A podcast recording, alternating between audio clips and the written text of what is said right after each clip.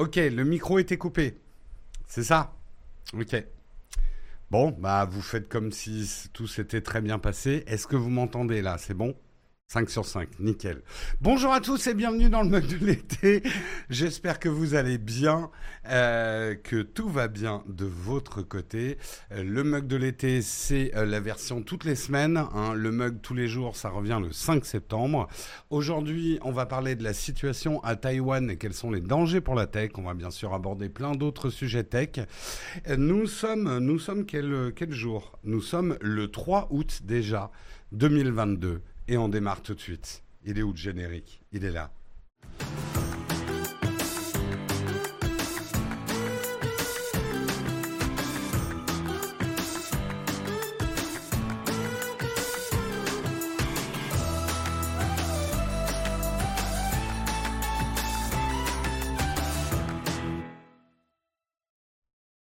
Et bonjour à tous. Alors, qui est en vacances, qui n'est pas en vacances?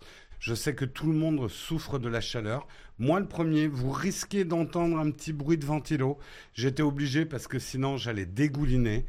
Euh, on a oublié d'amener le maquillage ici en plus, donc je peux même pas me mettre de la poudre matifiante. J'ai fait ce que j'ai pu avec l'éclairage, mais ça va briller un peu. Le pire, je crois, ça va être la caméra 2. Euh, ouais, la caméra 2, euh, la caméra 2, je risque de briller pas mal, ouais. Ouais. La caméra 2 qui est un peu la caméra intime. Ouh, j'ai entendu des grillons. Ça, ça veut dire que Antoine Taga euh, nous a attribué son prime. Merci à toi. Merci également à Cyril Boucher pour son 25e mois, 25e mois d'abonnement. Euh, merci Léo de 69 pour ton 13e mois d'abonnement et merci également à Judas Zen pour, pour, pour ton combien Quatrième mois d'abonnement et c'est super cool aussi. Tout le monde essaie de faire démarrer le train de l'hype, c'est bien. Là, le train de l'hype, il est vachement rouillé. Il va falloir pousser fort, mais on peut y arriver. Merci beaucoup, Super Pool, pour ton dixième mois d'abonnement. Merci, merci beaucoup. Euh, la caméra intime cook. c'est un peu ça. Pas mal comme jeu de mots. Vous êtes, euh, ça, ça, va, les vacances vous ramollissent pas trop le cerveau. Merci Lyon de juillet pour ton 23e mois d'abonnement. Merci, merci beaucoup. Merci, merci. On va repasser en caméra principale et hop, il faut que je les ajuste. Hop, puis alors vous faites bouger les couleurs. Mais ce n'est plus un mug, c'est un carnaval. j'ai des bruits de grillons, j'ai des lumières qui sautent. Oh, là là. Merci beaucoup Claricule pour ton 15e mois d'abonnement. Merci beaucoup. Oh là là, et SMT qui offre 5 5 abonnements, ça va clignoter en bleu dans tous les sens. C'est le grand bleu. Quel film surcoté le grand bleu quand même. Euh, il a mal vieilli. Je l'ai regardé il y a un an, ça a très mal vieilli. Je suis déjà dans les graviers, on n'a même pas encore démarré. Euh, faut demander à la de mieux. Ah, ça y est, le train de la hype est là, niveau 3. C'est parti pour le train de la hype, let's go. Euh, T'as pas eu la notification, ah, c'est bizarre. Est-ce que certains d'entre vous n'ont pas eu la notification? C'est la régalade. Bah, le Grand Bleu, moi je l'ai vu à l'époque où il est sorti. Euh, je peux comprendre le succès qu'il ait eu à l'époque. C'était presque du cinéma hollywoodien, alors qu'en France on était très complexé avec nos films. Mais ouais, il a très mal vieilli, notamment même au niveau des valeurs qu'il véhicule. Euh, bon, alors là, j'ai une rasade encore de remerciements. Merci Poppy, 21 000 pour tes 100 bits. Merci Padawan pour ton 22e mois d'abonnement. Merci. Oh là, ça va tellement vite que je vous perds. Merci Philrine 510 pour ton 7e mois d'abonnement. Merci beaucoup. Merci Chris, euh, Chris CRH 157 euh, pour ton sub. Merci beaucoup à toi. Euh, alors comment vous allez bien? Comment se passent ces vacances? Est-ce que vous passez de bonnes vacances? Pour ceux, ou alors vous êtes peut-être déjà revenus, ou vous n'êtes pas encore partis, racontez-moi ça avant qu'on démarre. On est dans le niveau 5 du train de la hype. Vous poussez fort aujourd'hui. Les grillons n'arrêtent pas de chanter. Ah, je sais pas jusqu'à quel niveau du train de la hype euh, il peut monter. Bah, essaye, hein, Lyon de juillet. Je suis un malin. Je suis un malin. Euh, L'essai d'Amazon, euh, l'essai d'Amazon Prime ne fonctionne pas pour les subs. Non, non, ça fonctionne pas si tu pris l'essai. Je crois pas, non. 37 degrés en Bourgogne, ouais. Là, à Paris, je sais pas quelle température il fait, mais il fait chaud. Début de vacances, je construis tout va dans Valheim. Ah, ça doit être rafraîchissant, Valheim. Grolb, tu fais bien. Départ mardi prochain pour la Martinique. Tout va très bien, super, El Magnifico. Fait 36 degrés, je dois aller à la poste, je meurs de chaud, je rase les murs. Ouais, il faut marcher à l'ombre. Hein. Vous vous souvenez euh, dans le jeu euh, Mass Effect, euh, la séquence de jeu sur la planète où quand tu marches au soleil, tu brûles? C'est un peu l'impression que j'ai quand je marche dans Paris en pleine canicule. Ceux qui ont joué à Mass Effect doivent se souvenir de cette séquence. En retard, t'es là, mais bien sûr, Jess. Vacances en septembre, ben moi aussi, hein, je pars que. Je pars la dernière semaine d'août et la première semaine de septembre, juste avant de redémarrer. On redémarrera mon retour de vacances, donc euh, moi aussi, c'est encore loin les vacances. Euh, Paris, il y a l'effet de la ville en plus. Ouais, ouais, Paris, ça fait cocotte minute. Hein. Petit côté sèche-cheveux au soleil, ouais, c'est un petit peu ça, ouais. La chaleur euh, insupportable à Paris. Oui, après, on a, on a, il y a quand même pas mal d'endroits climatisés à Paris. Euh, les restos commencent à s'y mettre, c'est pas forcément une bonne chose. Hein. On va pas relancer le débat sur la clim. Euh, Ouais, moi j'avoue que là on a de la chance, notre nouvel appart, on peut créer assez facilement des courants d'air. Donc si la soirée ça se rafraîchit un peu, c'est supportable. Le plus dur dans les canicules, c'est quand les nuits sont chaudes, moi je trouve. La journée, la chaleur, bon, c'est dur, mais ça va. C'est quand il fait, euh, il fait froid la nuit, euh, qu'il fait chaud la nuit, que c'est vraiment très très dur. Merci Chemical Gamer qui a offert un abonnement. Merci beaucoup à toi. Merci Jess également pour ton 27e mois d'abonnement. C'est plus de l'amour, c'est de la haine.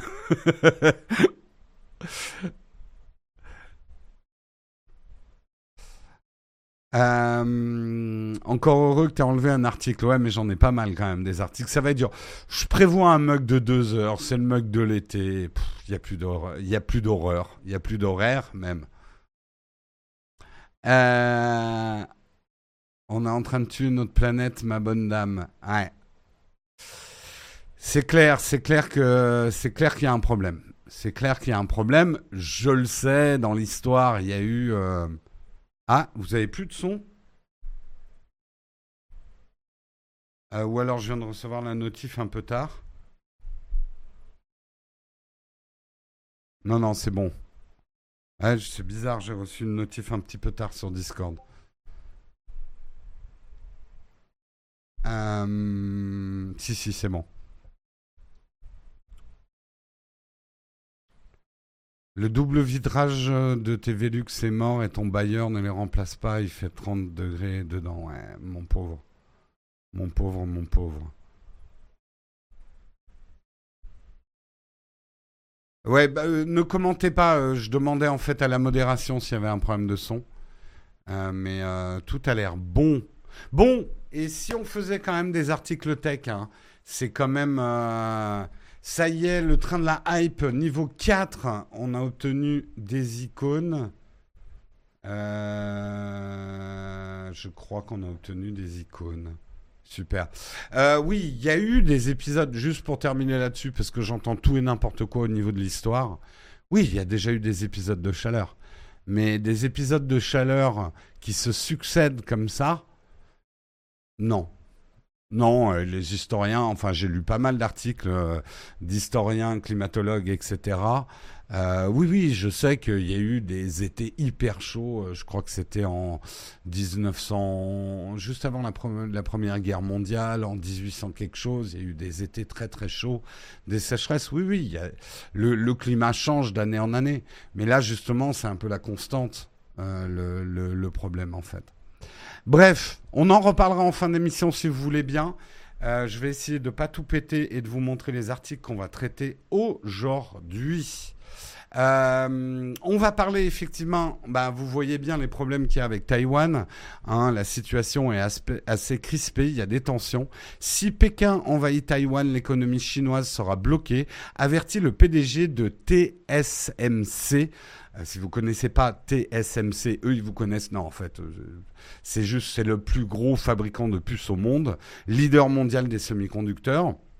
Un autre article adjacent à celui-là, c'est les tensions entre la Chine et les USA.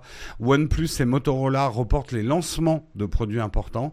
Donc on voit bien que la situation euh, à Taïwan a des conséquences sur la tech. Hein, nous, on est un magazine tech, mais on va parler de géopolitique aussi, puisque la tech recouvre plein de sujets. On parlera également de Samsung qui maintenant, avec un accord avec iFixit, va euh, vous proposer de réparer vous-même certains des smartphones Galaxy.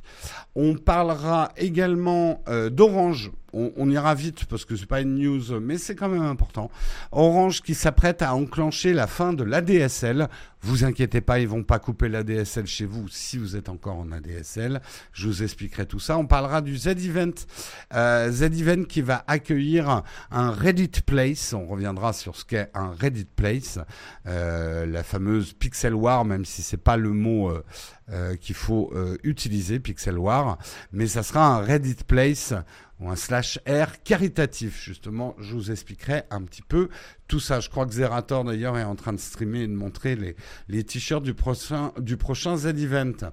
Euh, on parlera de vélo électrique. Le gouvernement français renforce ses aides à partir du 15 août. Une, plutôt une, une, bonne mesure pour ceux qui voudraient s'équiper de vélos électriques et même de vélos pas électriques, justement. On verra ça, puisqu'on parlait de climat tout à l'heure.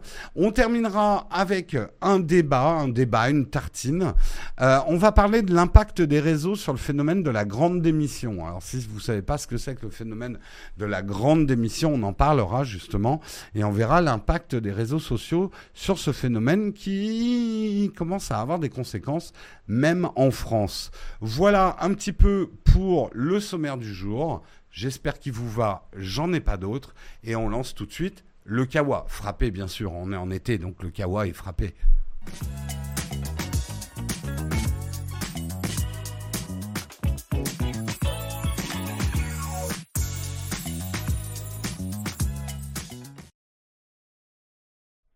Ah, il va falloir qu'on rectifie un truc. Les, les petits génériques euh, se mettent en boucle ou s'arrêtent sur une image. Il faut que je regarde ça. On a, on a plein de petits trucs à régler avant de reprendre le mug dans notre nouveau setup. Hein.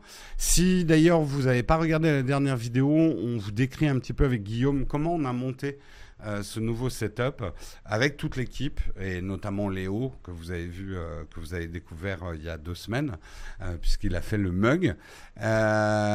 donc si ça vous intéresse, ça ne s'adresse d'ailleurs pas qu'aux gens qui font de la vidéo. c'est pas trop technique comme vidéo. On vous explique un petit peu comment on a monté tout ce nouveau setup qui va devenir un petit peu votre quotidien si vous suivez l'émission tous les matins à partir du 5 septembre. Voilà, voilà. Euh, ouais, le micro, il euh, y a un vrai step-up euh, au niveau du micro. Léo, notre fameux chef de projet, tout à fait.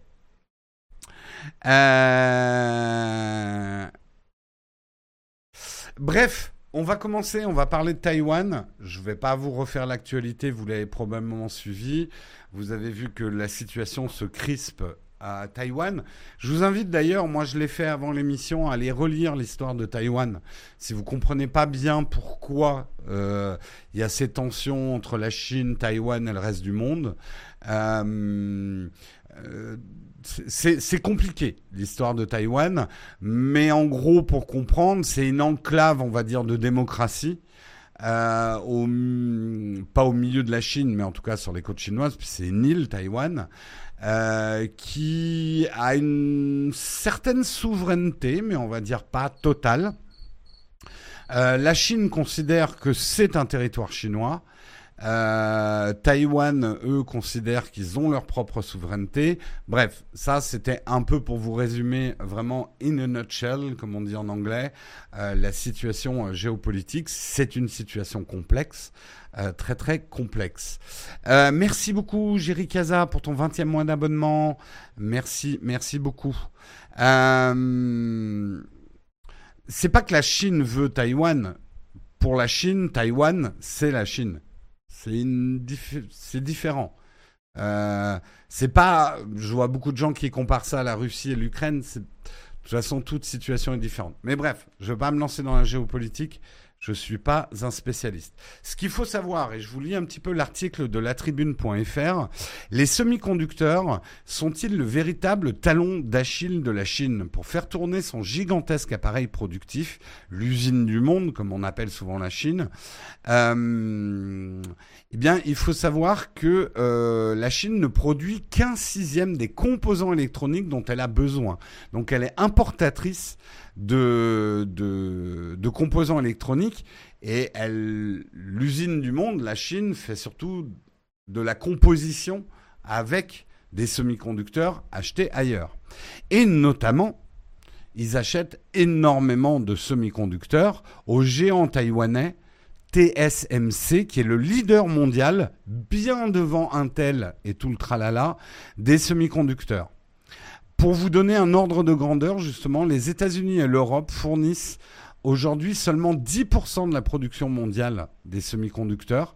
Les 80% restants sont fabriqués en Asie par des entreprises comme Samsung en Corée du Nord ou SMIC en Chine, pas confondre avec le SMIC français. Euh, mais aussi grandes soient-elles, elles restent toutes dans l'ombre de TSMC qui est le géant taïwanais des semi-conducteurs, qui fournit à lui seul 52% des semi-conducteurs dans le monde. 52%. Euh, oui, j'ai dit Corée du Nord, euh, c'était Corée du Sud, pardon. Euh, c'est l'été, il fait chaud. Hein, soyez indulgents, merci. en plus, avec des lunettes de soleil, j'ai du mal à lire les articles. et même, on peut dire que euh, TSMC produit 61% des semi-conducteurs mondiaux si on considère les puces en 16 nanomètres les plus avancées euh, du monde. Selon certains analystes, s'emparer de ce bijou industriel serait une raison de plus pour Pékin de déclencher l'invasion de ce territoire qu'elle considère comme le sien depuis les années 50. Euh, je vous invite à, relire l'histoire, euh, Chek, etc., l'histoire de Taïwan. Euh, mais c'est pas si simple que ça, parce que certains effectivement analysent que euh, la Chine veut Taïwan pour les semi-conducteurs, mais on va parler justement des, poules aux œufs d'or. Et, bien relire l'histoire de la poule aux œufs d'or. Parce que justement, le PDG de l'entreprise taïwanaise TSMC euh, qui fournit les plus grandes entreprises du monde, Apple, Qualcomm, etc., a pris la parole justement. Dans l'interview en deux parties accordée à CNN et diffusée lundi 1er août euh, sur la chaîne TV américaine, le leader mondial des semi-conducteurs, Mark Liu, dont la parole est réputée rare, a prévenu qu'une invasion de Taïwan par la Chine rendrait ses installations industrielles de TSMC inopérantes. Personne ne peut contrôler TSMC par la force, a déclaré le patron du géant taïwanais, Mark Liu, dans une interview diffusée lundi. En cas d'usage de la force militaire ou d'invasion, les installations de TSMC deviendront inopérantes, a-t-il ajouté.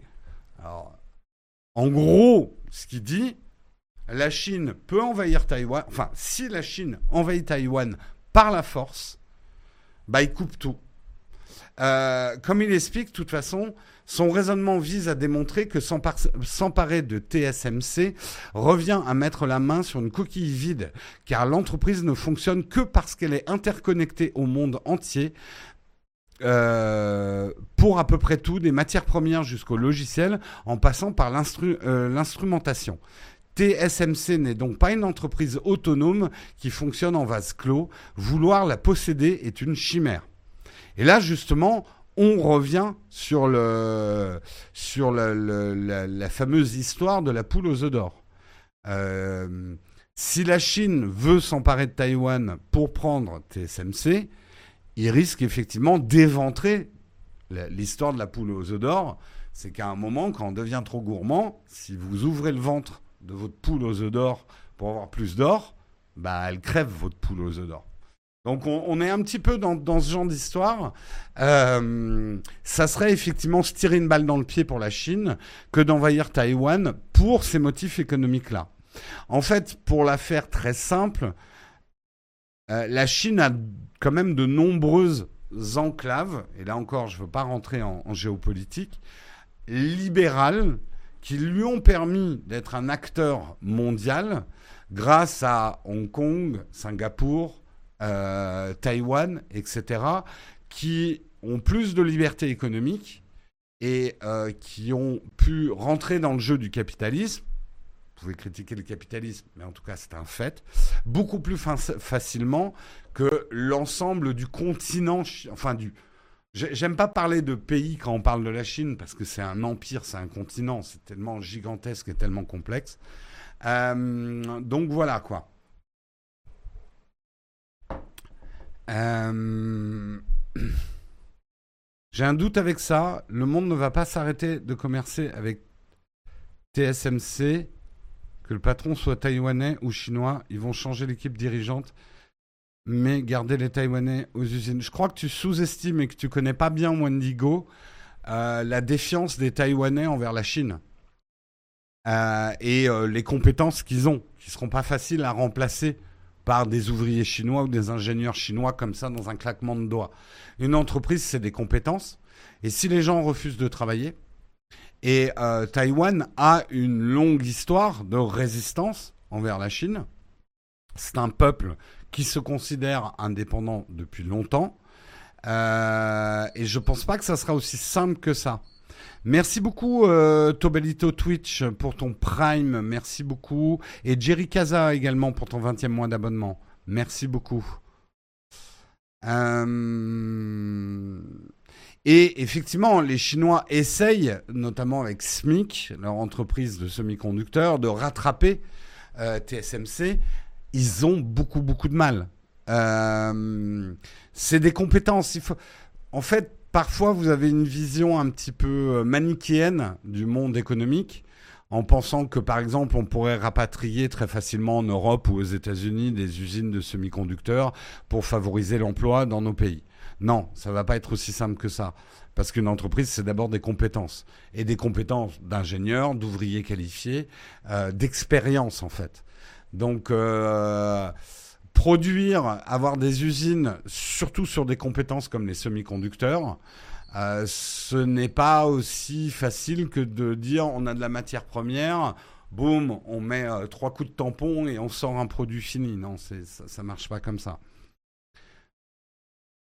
Euh,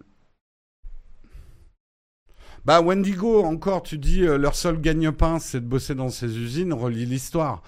Il y a des gens, c'est pas parce que c'était leur gagne-pain qu'ils ont pas, euh, ils se sont pas révoltés contre un envahisseur ou ce genre de choses.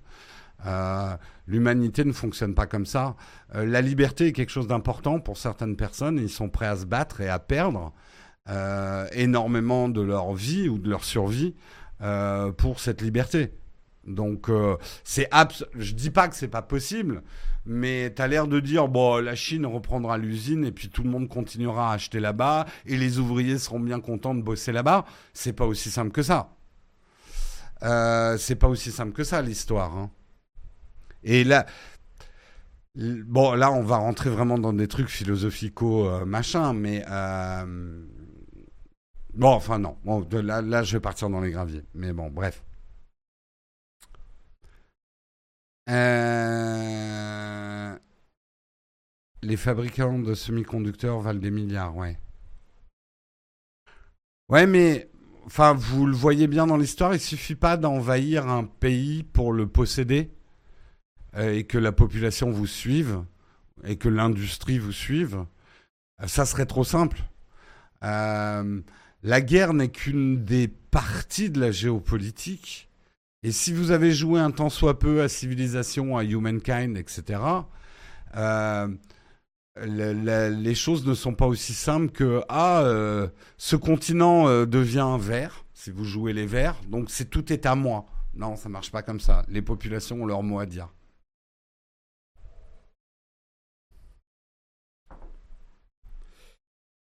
En gros, le monde est en train de mal tourner. Bah là aussi, hein, relisez l'histoire. Hein, le monde, le monde tourne souvent mal, mais tourne aussi souvent bien.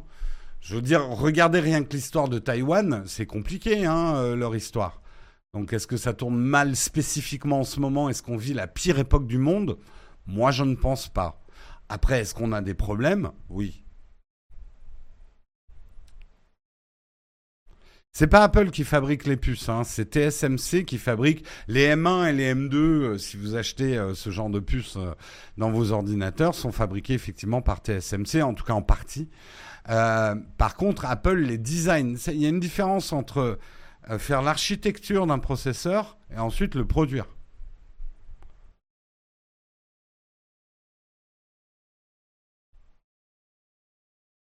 Euh, je suis sur Civilisation là en même temps que je t'écoute. Bah oui, oui, mais c'est un bon outil pédagogique, hein, Civilisation, où je trouve même encore mieux Humankind sur, sur les dynamiques du monde, quoi.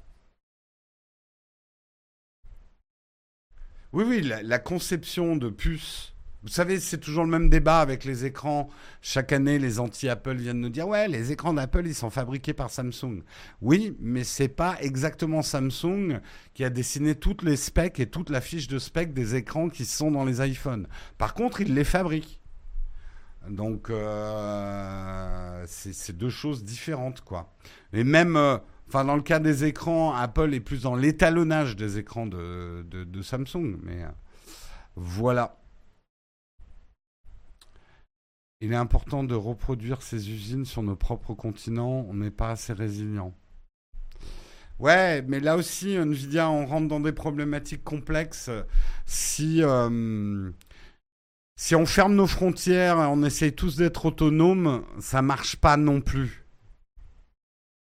Là aussi, pour avoir joué à Civilization ou à Humankind ou des 4X, tu t'aperçois, si, tu crois que dans ton pays ou ton continent ou ton empire, tu vas être le seul producteur de tout, bah, tu verras vite que ça marche pas. On est obligé de composer avec les autres. Ah pardon, je me suis trompé de destinataire. Bah, euh, ça défile, hein. vous, êtes, euh, vous êtes quand même beaucoup à parler. Mais c'est bien. Bref, intéressant ce petit tour de géopolitique tech. On termine justement euh, ce petit tour avec un deuxième article parce que là, on voit les problèmes tangibles qui sont en train d'arriver, les tensions entre la Chine et les USA. OnePlus et Motorola viennent de reporter les lancements de produits importants. Effectivement, ils annonçaient euh, donc hier le 2 août plusieurs smartphones phares euh, auraient dû être annoncés depuis la Chine, dont les Motorola Razr 2022 et les Moto X30 Pro et aussi le OnePlus Ace Pro euh, eh bien, le jour même de la présentation, ils ont annulé les présentations. Euh, la preuve même que effectivement euh, la situation se crispe et se complique. Merci beaucoup Nelly et Eric pour ton 22e mois d'abonnement. Merci également Caméléon41 pour ton 24e mois d'abonnement. Merci Tobalito Twitch également pour ton 18e mois d'abonnement. Euh, c'est extrêmement rare où les circonstances sont quand même très graves euh, pour que deux grands fabricants de smartphones annulent la veille de leur présentation euh, la présentation de produits quoi. Donc euh, là c'est la preuve quand même que les choses sont sont quand même assez assez graves pour que des entreprises prennent ce, type des entreprises chinoises prennent ce, ce, genre de décision.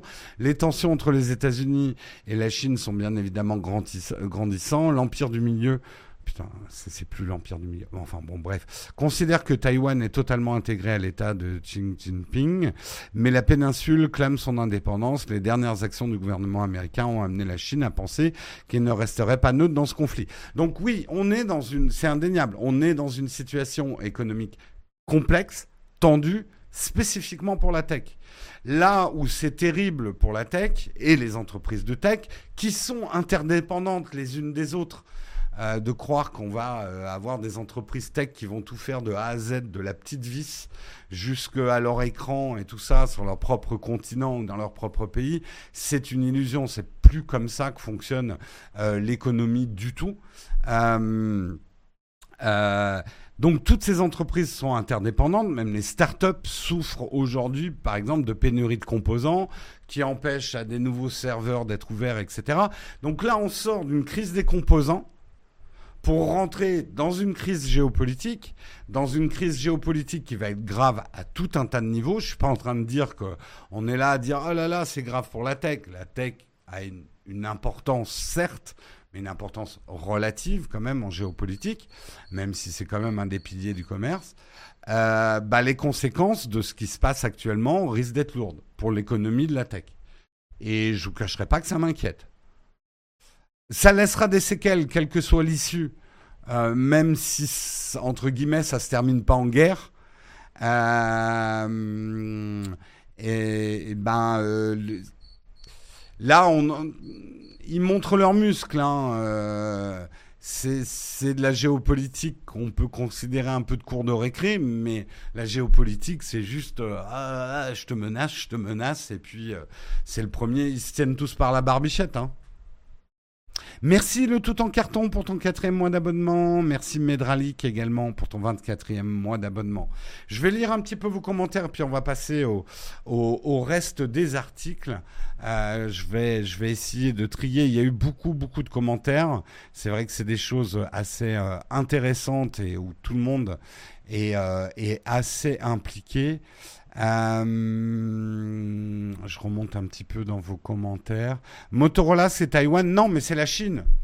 En tout cas, euh, c'était américain, mais maintenant Motorola a été euh, racheté par Lenovo, donc groupe chinois.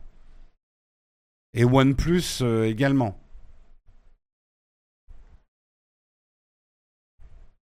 Oui, oui, c'est Lenovo, hein, Motorola aujourd'hui. Euh, le problème, c'est qu'on n'a pas forcément les compétences en Europe, comme la fabrication est faite en Asie depuis plusieurs années. Mais oui, mais dans tous les domaines. Euh, vous le voyez, on le voit à d'autres échelles. Regardez l'agroalimentaire. Euh, on a eu des pénuries de certains composants. certains vont dire c'est pas vrai, mais bon, on a des on achète, on achète certains produits agroalimentaires dans d'autres pays que la France. On ne pourra pas tout produire en France. Enfin, c'est comme ça que l'économie fonctionne, quoi. Je, suis pas en train de vous faire une démonstration des bienfaits de la mondialisation parce que j'en connais aussi les travers. Mais après, il faut bien comprendre comment le, le, monde fonctionne. Et ça depuis hyper longtemps. C'est pas, c'est pas une invention. On, a commencé à, sous-traiter euh, à d'autres pays, à d'autres très très vite. On peut pas tout produire à l'échelle d'un village. Euh, on ne peut pas tout produire à l'échelle d'un pays. C'est impossible.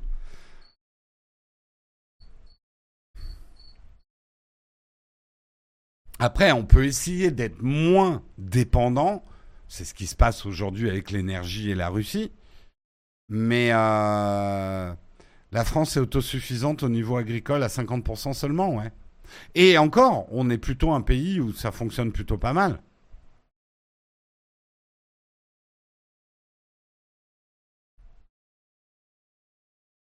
En France, on n'a pas de pétrole, mais au moins on a des idées. Oui, ça c'est un, vieux, dicton des années 70, de la première crise pétrolière. Le problème, c'est pas d'avoir des idées, c'est d'en faire quelque chose. J'ai envie de rajouter.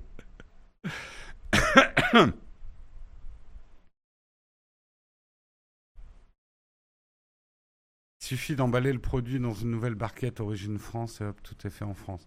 C'est un petit peu plus compliqué que ça. Et puis, quels sont les emplois qu'on... Enfin, là, là vous, nous, vous me faites aborder des problèmes... Je euh, je suis pas qualifié pour vous en parler. Euh, vous, mais vous savez très bien qu'il y a plein d'emplois dont les, les Français ne veulent plus. Euh, donc, quels sont les emplois qu'on veut produire? On va parler justement en fin d'émission de la grande démission. Euh, c'est là où il faut, faut jamais être jusqu'au boutiste ou euh, plus royaliste que le roi, quelles que soient vos idées politiques. Euh, c'est bien beau de dire il faut rapatrier des boulots, des jobs en France, mais est-ce que c'est des jobs que les Français sont prêts à prendre, quoi?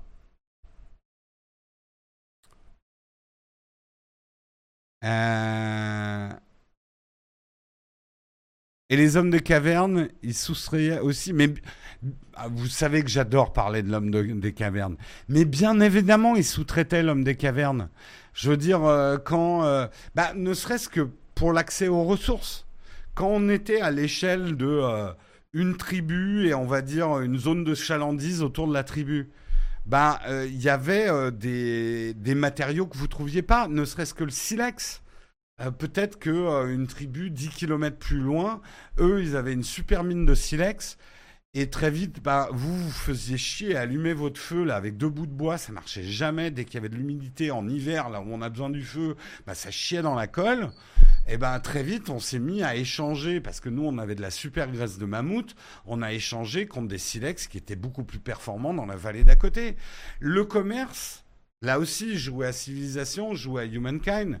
Le commerce a fait que les hommes se sont mis à parler entre eux et à se faire moins la guerre. Ou plus la guerre. Ça dépend.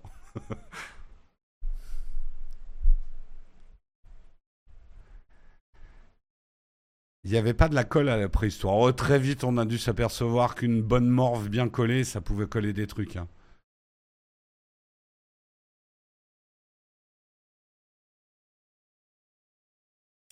Euh, Jérôme, quand tu parles de silex, ça fait penser à ta discussion avec Colec. Ah oui, oui, c'est vrai qu'on avait une grosse discussion là-dessus. Échanger ou étriper. Ouais, mais pareil, tu vois, là, là, je fais encore un écart. Je suis à fond dans Humankind en ce moment et tout. Euh, si, et là, on est typiquement dans ce qui se passe entre Taïwan et la Chine. Euh, Taïwan produit euh, plus de 50% des semi-conducteurs nécessaires aux entreprises chinoises pour produire des ordinateurs, de l'électronique, etc. Un raisonnement un peu teubé, c'est de dire je vais leur péter la gueule et je vais leur piquer leur usine. Mais oui, mais si tu leur pètes la gueule, bah, tu pètes aussi l'usine. Et du coup, bah, t'as plus les semi-conducteurs. Donc, envahir, attaquer pour piquer les ressources, c'est pas toujours une bonne stratégie, loin de là. Euh, et ça, on le voit bien dans Civilisation et Humankind.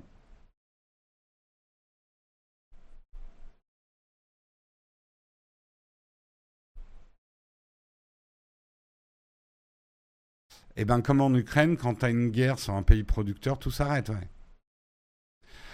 La vieille croyance que les guerres relancent les économies et sont un facteur économique, ça, moi en tout cas, mes profs d'économie et tous mes profs d'économie nous ont démontré que c'était une fausse croyance. Oui, la guerre favorise la croissance dans certains cas, mais en règle générale, la guerre pète beaucoup plus de choses pète les appareils économiques. Oui, il y a la reconstruction, oui, il y a les 30 glorieuses, mais les problèmes économiques auxquels on a dû faire face, et les problèmes géopolitiques. N'oubliez pas aussi que le relancement de l'Europe, ça a demandé énormément de fonds. Euh, donc non, la guerre n'est pas une bonne solution économique. Je sais que des gens s'enrichissent en temps de guerre et que certains trucs se passent en temps de guerre. Si vous voulez vraiment relancer une bonne économie, une bonne pandémie, hein, une bonne peste noire, euh, bubonique, un truc bien qui tue 50% de la population, ça, ça relance bien les économies, puisqu'après, vous avez le plein emploi. Je suis horrible. Non, ça, c'est faux. Économiquement, c'est faux. Une bonne guerre et ça repart, c'est complètement faux, en fait. Après, euh, les guerres, il y a d'autres motifs aussi. Je dis pas que les guerres. Euh, enfin, je vais pas vous tenir un discours de Miss France. Les guerres, ça devrait plus exister. J'en sais rien. J'aimerais bien que ça existe plus plus. Mais la guerre sur uniquement des, des visées économiques de s'emparer des appareils de production d'un pays n'est pas un super bon calcul.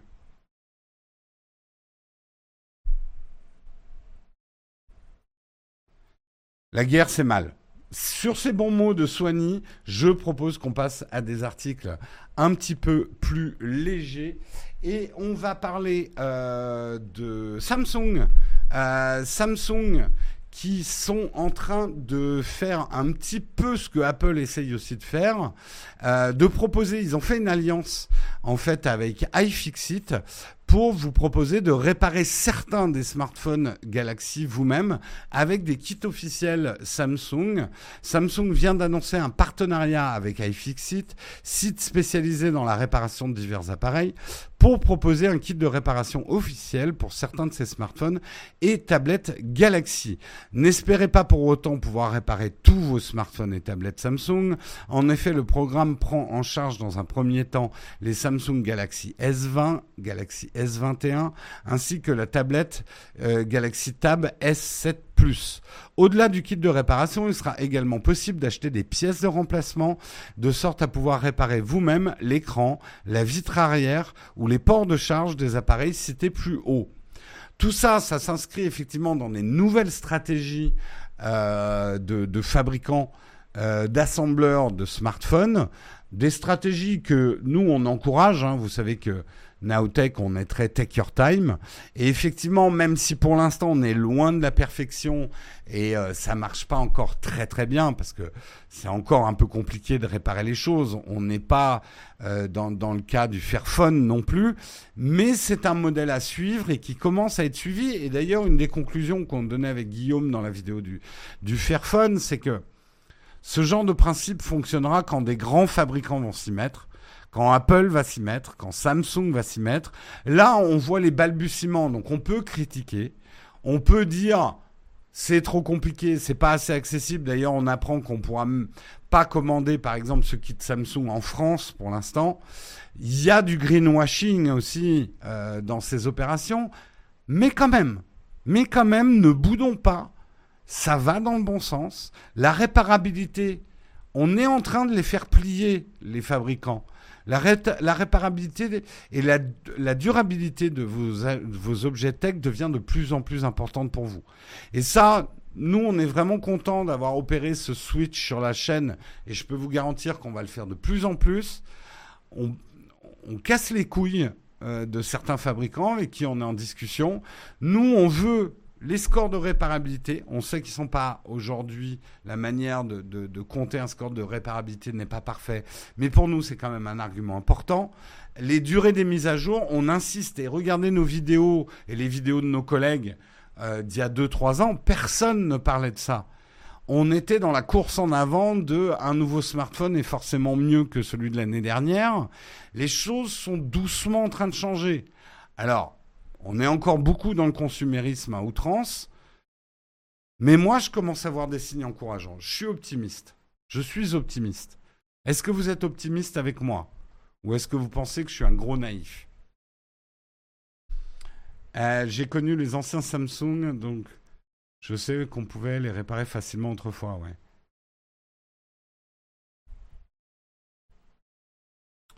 Les gens achètent moins de smartphones et puis peut-être le plus important, les gens commencent à se dire est-ce que j'ai besoin des nouveautés que le marketing? Moi, j'ai l'impression que les gens commencent à comprendre que leur bonheur dépend assez peu d'avoir euh, des fonctionnalités euh, qui sont un peu superflues. On le voit, moi je, l'ai vu assez nettement avec Samsung, désolé Samsung, mais euh, qui va annoncer des 200 mégapixels ou je sais pas trop quoi. Il y a eu une flopée d'articles disant mais on n'en a pas besoin de ces 200 de ces 200 pixels, mégapixels pardon. On n'en a pas besoin à moins de tirer une affiche 4 par 3 euh, machin, on n'en a pas besoin.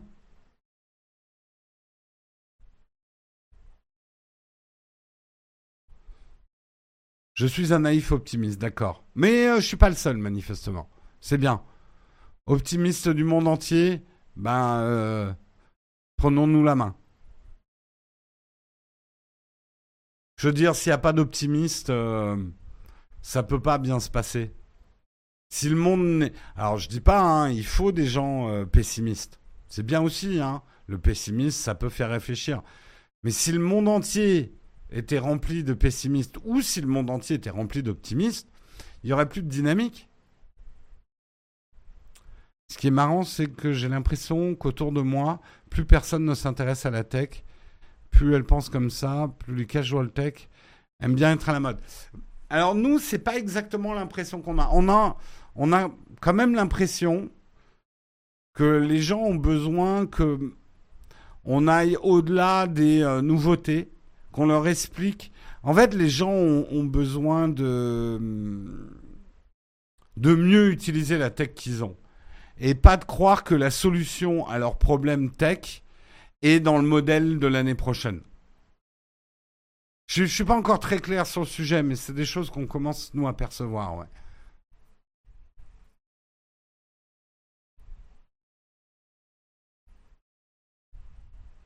Je veux pouvoir retirer le capot de mon smartphone et changer la batterie. Et tant pis, les 2 mm d'épaisseur en plus. Je pense que c'est des choses qui vont revenir. Peut-être pas sur tous les modèles. Moi, c'est ce que je disais à propos d'Apple et même de Samsung. Je pense que par exemple, un Galaxy Flip, ça serait difficile de le rendre réparable. Mais euh, un 1.53 ou ce genre de choses, ça serait peut-être plus facile. Je pense qu'il y aura plusieurs gammes.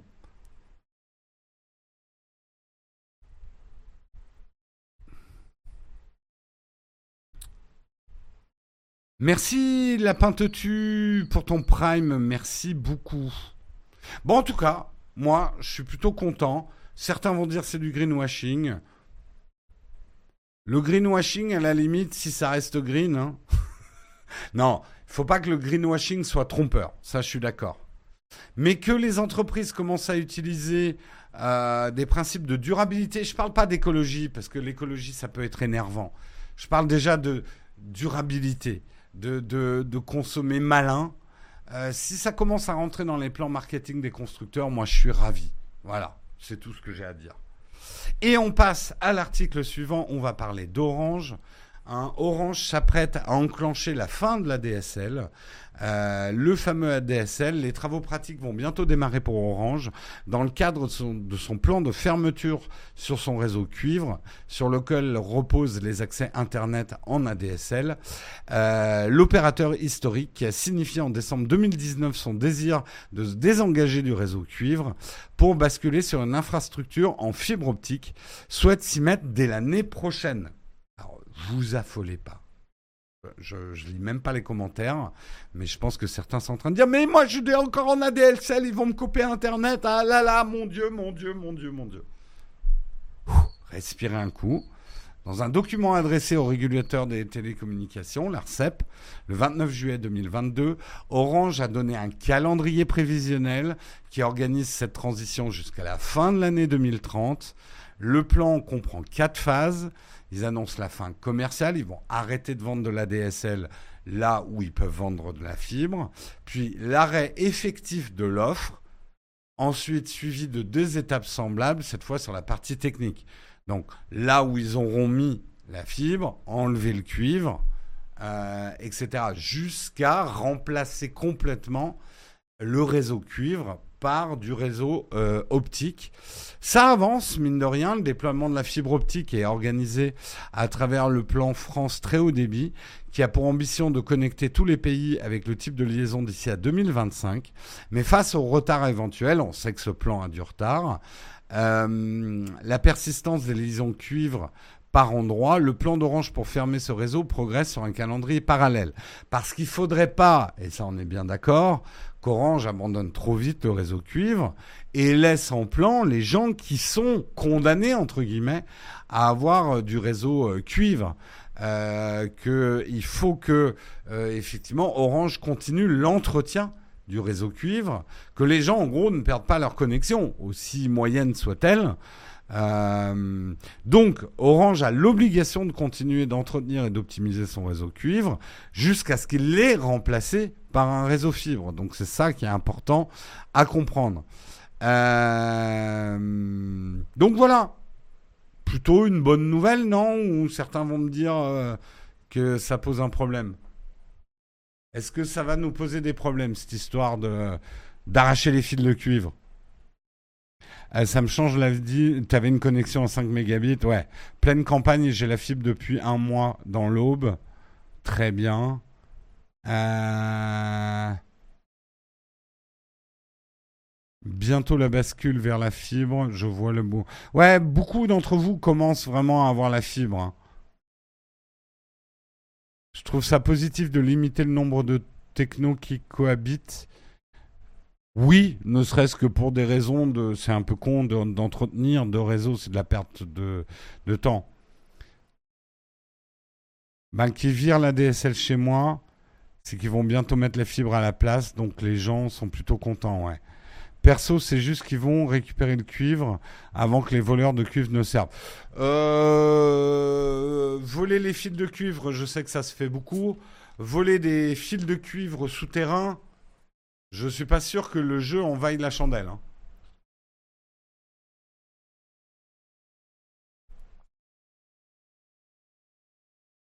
Je suis dans les télécoms et oui, pour les hôpitaux et autres, tu avais des téléphones analogiques alimentés par la ligne téléphonique. Pareil pour les ascenseurs, le sens d'électricité, tu es bloqué.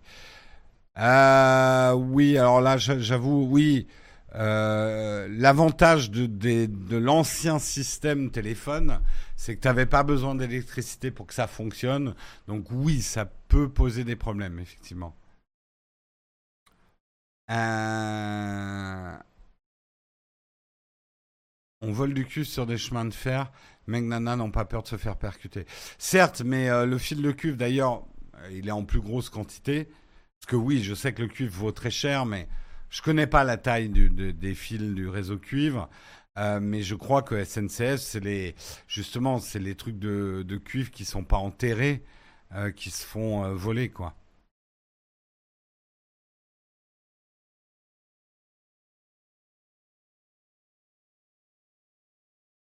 Je viens d'avoir la fibre dans ma rue et je regarde avec mes parents pour la mettre. Donnez-moi des choses à dire pour les convaincre.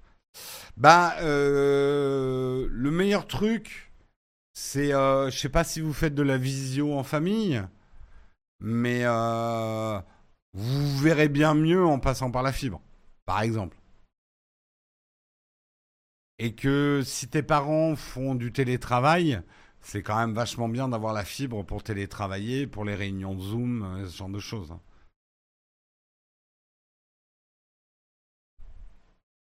Euh, Thomas Lucky Luke pose ses questions en fin d'émission. Là, je suis en plein dans les articles. Euh, mais je répondrai avec plaisir à ce type de questions d'achat en fin d'émission.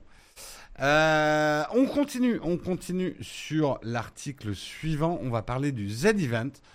On va pas parler des buzz contre buzz, bass buzz. On en, a déjà parlé autour du Z-Event 2022. Là, c'est plutôt une, euh, une bonne nouvelle. Enfin, moi, je trouve que c'est plutôt une bonne idée de la part de Zerator et de ses équipes. Autour du Z-Event 2022, ils vont faire un Reddit Place ou un, slash R euh, Place euh, souvenez-vous, est-ce que vous... Alors, je vais vous montrer le visuel, ça va vous rappeler, euh, je pense, quelque chose. Euh, vous vous souvenez effectivement de ce visuel. C'est ça, en gros, un airplace qui se passe sur Reddit. Le principe est relativement simple. Chaque personne peut poser un pixel. Alors, dans le cas du, du dernier airplace, chacun pouvait poser Excusez-moi, il faut juste que je fasse un truc que j'ai oublié de faire. Je me mets en mode concentration live pour éviter d'avoir des interruptions. Euh, donc chaque personne pouvait placer toutes les 5 minutes un pixel et la collectivité, les efforts collectifs euh, ont réussi à créer effectivement cette œuvre collective. Alors ça a donné lieu à des conflits puisque certains pouvaient dessiner sur euh, l'emplacement d'autres. Ça a donné la fameuse guerre entre l'Espagne et, euh, et, la France. Hein, dont on a beaucoup parlé d'ailleurs à la TwitchCon, où on était à Amsterdam. Euh, enfin, on en a reparlé. Il y avait beaucoup de Twitchers espagnols. C'était drôle de les voir en vrai, quoi. donc, c'est un petit peu ça le principe d'un Reddit Place. Eh bien là, au Z-Event, il va y avoir un Reddit Place, mais pour placer un pixel, ça ne sera pas euh, lié à, la durée, c'est-à-dire vous n'aurez pas un pixel toutes les 5 minutes, mais chaque pixel va coûter 1 euro. N'oubliez pas que le Z-Event est une association caritative. Euh, l'entreprise de Zerator qui organise ça et les gens qui vont travailler autour de ça minus probablement un certain nombre de salaires pour faire tourner le truc, ne toucheront pas cet argent. Cet argent va être versé euh, à cinq associations. Euh, sea Shepherd, la Ligue pour la protection des oiseaux, WWF et de Sea Cleaner. Ces associations ont été choisies par un vote. Je sais, il y a encore des polémiques, mais globalement, ça a été un vote populaire autour du Z-Event pour choisir les associations. Donc, un euro un pixel, c'est une œuvre caritative. Euh, un euro, c'est mort alors? Ben non, euh, Caradoc. Enfin, je sais pas vous, mais moi, par exemple, le dernier Z-Event, personnellement, j'ai donné 50 euros. 50 euh, euros, ça me fait quand même 50 pixels à placer euh, dans, dans un AirPlace, quoi. Euh, donc je trouve ça cool. Oui, ça me donnera 500. Non, ça me donnera 50. Si je donne 50 euros, 1 euro égale 1 pixel, ça donne 50 pixels. Tu te rends compte du nombre de pixels qu'il faut une œuvre? Caradoc, est-ce que tu te rends compte le nombre de gens qui donnent aux Z-Events Ah d'accord, c'est 1 euro 10 pixels D'accord, on me dit que ça sera 1 euro 10 pixels, d'accord. Ça a changé. Ok. Bah, euh, au moment où je faisais l'article, d'ailleurs dans l'article c'est écrit, regardez, eh, preuve que c'est pas moi qui me trompe et que le, temps change les choses. Les gens ont peut-être trouvé ça effectivement euh, un petit peu trop, mais dans l'article, vous voyez bien, c'est écrit 1 euro, 1 pixel. Hein vous voyez bien là dans l'article. 1 euro, 1 pixel. Donc c'est pas Jérôme qui s'est trompé.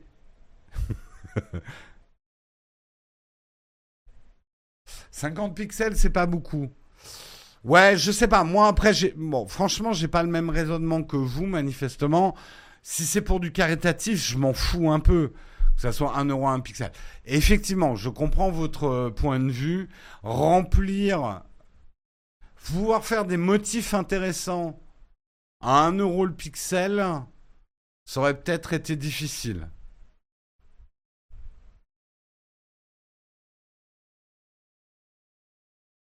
Sachant qu'on peut les verrouiller pour 2 euros. Ah, intéressant ça comme mécanisme.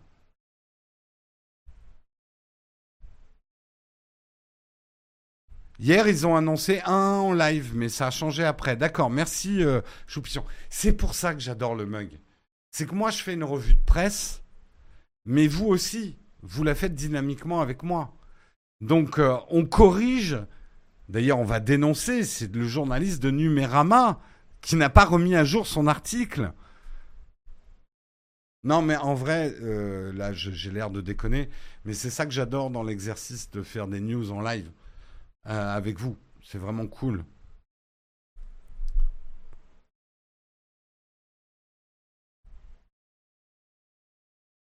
Euh, c'est du caritatif, vous voulez pas donner, vous participez pas. Oui, attendez, les gars, il n'y a pas d'obligation. Hein, c'est un truc caritatif. Hein. Commencez pas à me tenir des raisonnements de prix sur du caritatif. Vous pouvez pas donner ou vous voulez pas donner, vous donnez pas. Hein. Vous n'allez pas être frappé par la foudre de Zeus.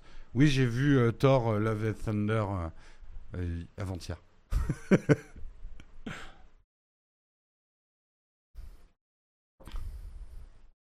Ça a encore changé il y a une heure. Pour un euro, t'achètes un morceau de Zerator.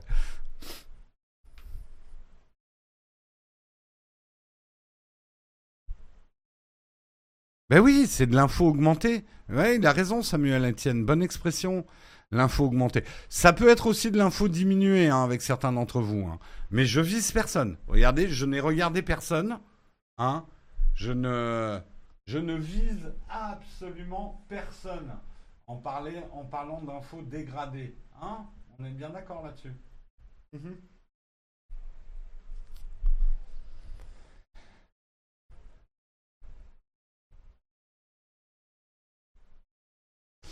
Moi, je donne un outtake pour la cause. Faites comme moi. Donne 10 euros, un Jérôme. Vous voulez quoi? Je sais pas. Vous voulez que je vende mes poils de bras? Allez, 10 euros le poil de bras. Épilation en direct. Non, non, non, non, je déconne.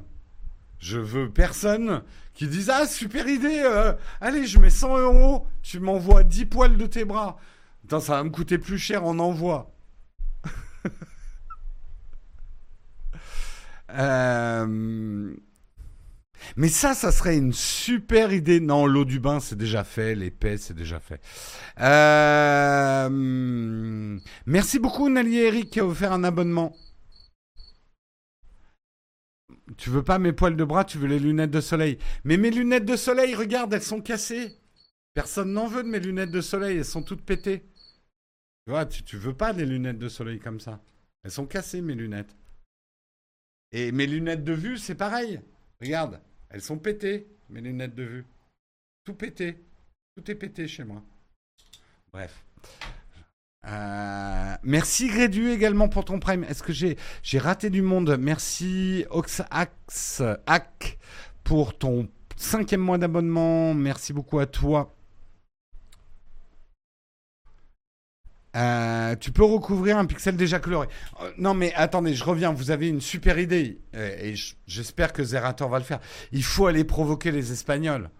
Il faut aller prendre l'or des Espagnols, hein, comme dans les cités d'or. Esteban Zilla, Tao et les cités d'or.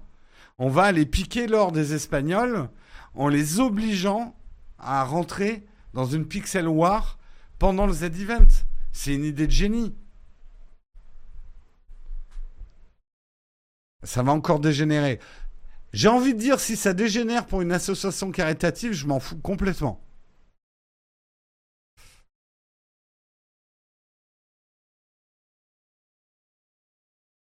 Mais Wendigo, après, j'en sais rien. L'image de l'année dernière, elle s'est agrandie quatre fois. Enfin, elle a démarré. En fait, je pense que Zerator, il connaît bien comment ça fonctionne. Ils vont commencer avec une taille de pixels moyenne. Si ça a beaucoup de succès, ils agrandiront la carte. C'est ce qui s'est passé pendant le pendant l'event l'année dernière. Dans les mystérieuses cités d'or, il n'était pas plutôt aux Incas. Oui, les Espagnols l'ont piqué aux Incas, mais après, on allait piquer l'or dans les galères espagnoles qui revenaient d'Amérique du Sud.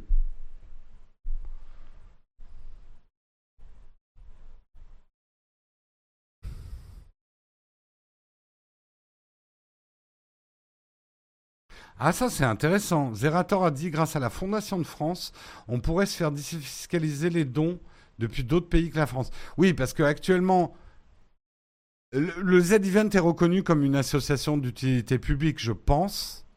faut vérifier. Donc normalement, vous pouvez défiscaliser vos dons. À vérifier. Est-ce que je dis des conneries? Je ne sais pas.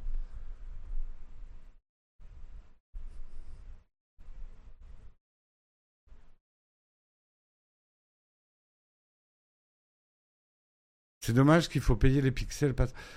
Nalieric, les, les trucs caritatifs sont faits pour inciter les gens à donner de l'argent pour une bonne cause. Donc bien évidemment, ils vont appliquer des principes de marketing, mais n'y voyez pas une injustice. Ça va pas vous. Oui, ça va vous priver de l'accès à, au, au, Reddit Place, mais il faut bien récompenser les gens qui donnent aussi. Enfin, je sais pas, je pense pas qu'on puisse appliquer le même type de critique au prix d'un produit dans le capitalisme à des mécaniques marketing pour une association caritative. Oui, il y a cinq assos, j'en ai parlé, Jess. Euh, non, les associations choisies sont reconnues par l'État, même si Shepard, elle est reconnue d'utilité publique. Parce qu'il n'y a que les associations retenues d'utilité publique où vous pouvez défiscaliser. Hein. Donc je suis pas sûr, à vérifier. Hein. Z-Event n'est pas une association. Oui, l'entreprise qui va gérer le Z-Event, l'entreprise de Zerator, je pense pas qu'elle est assoce. Ouais. Faut voir, faut voir.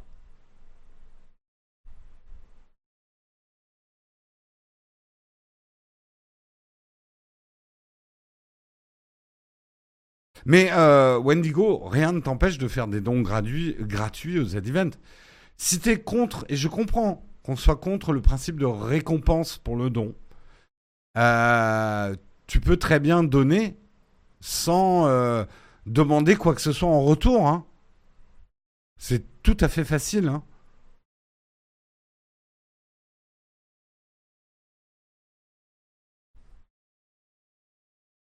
Ok. Il semble que dans les choix de base, ils avaient mis des assos reconnus d'utilité publique. À vérifier, parce que c'est une loi assez précise. Hein. Il y a plein d'assos qui ne sont pas reconnus euh, d'utilité publique. Hein. Mais c'est vachement bien si d'autres pays peuvent également faire de la défiscalisation sur un, un, event caritatif français, ça serait super. Et ça serait, et j'espère que, et Zerator, il a des connexions en Espagne, je veux dire, de toute façon, c'est, je l'ai vu au, au Twitch, à la TwitchCon Amsterdam. On n'est pas une si grande famille que ça, hein, les streamers. On se connaît entre guillemets entre nous. Et euh, on pourrait tout à fait organiser une guerre, une fausse guerre. Ça ajouterait du piment, quoi. Euh, ça serait top. Non, Naotech, on n'est pas une assoce et alors on n'est pas du tout reconnu d'utilité publique. Mais de toute façon, on ne pourrait pas l'être puisque nous ne sommes pas une association.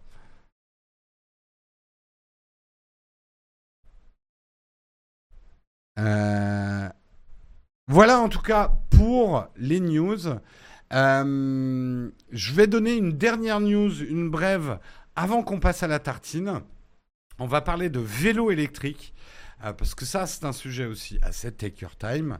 Les vélos électriques, en tout cas pour des courts trajets, mais un peu plus longue du vélo où on doit pédaler, notamment pour aller au boulot et pas se rendre transpirant au boulot. Le vélo électrique, c'est le bien, moi je trouve.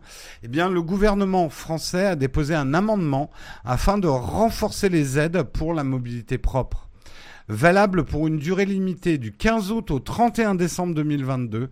Ce dispositif porte l'aide pour l'acquisition d'un vélo électrique à 300 euros au lieu de 200 euros actuellement.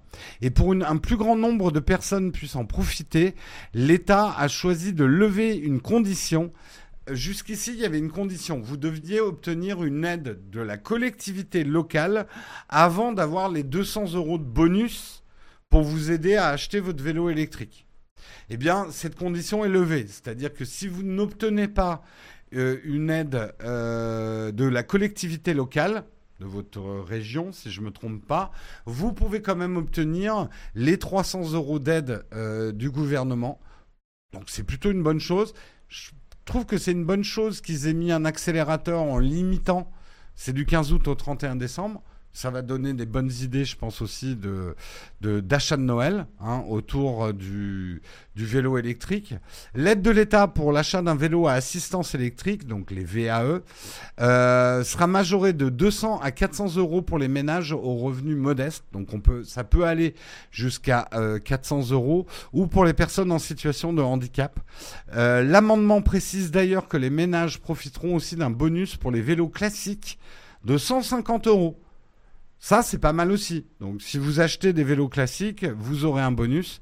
Dans le cadre de la prime à la conversion qui permet de financer l'achat d'un vélo électrique en mettant une ancienne voiture diesel ou essence à la casse, le montant du bonus passe de 1500 euros à 3000 euros pour les ménages précaires ou un bonus autre vélo est quant à lui porté de 1000 à 2000 euros.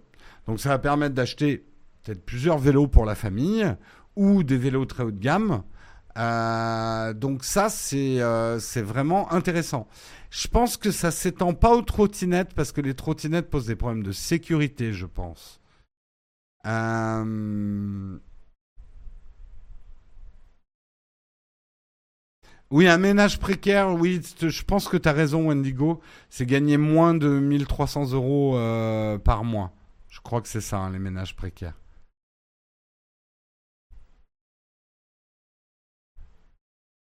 Nali Eric, la sécurité est plus importante que l'écologie. Tu peux, tu vois, c'est ça, c'est ce genre de débat. C'est comme si tu me disais mes problèmes sont moins graves que ceux de mon voisin. En fait, il ne faut pas comparer les problèmes. On ne va pas comparer des problèmes de sécurité des individus avec des problèmes d'écologie. On ne va pas laisser des gens se tuer trop facilement avec des trottinettes sous prétexte que l'écologie est plus importante. C'est stupide. Enfin, désolé de te dire ça, mais c'est c'est pas comme ça qu'il faut raisonner. Euh, donc, euh, c'est pas parce qu'on peut avoir des principes écologiques qu'on va mettre la vie des gens en danger, quoi.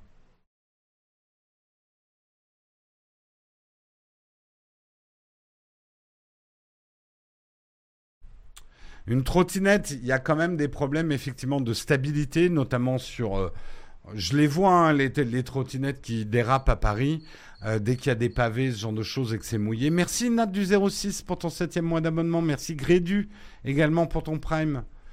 Euh, voilà, sans parler, même si ça va mieux, mais euh, si vous habitez dans des grandes métropoles, vous connaissez le problème de garer les trottinettes.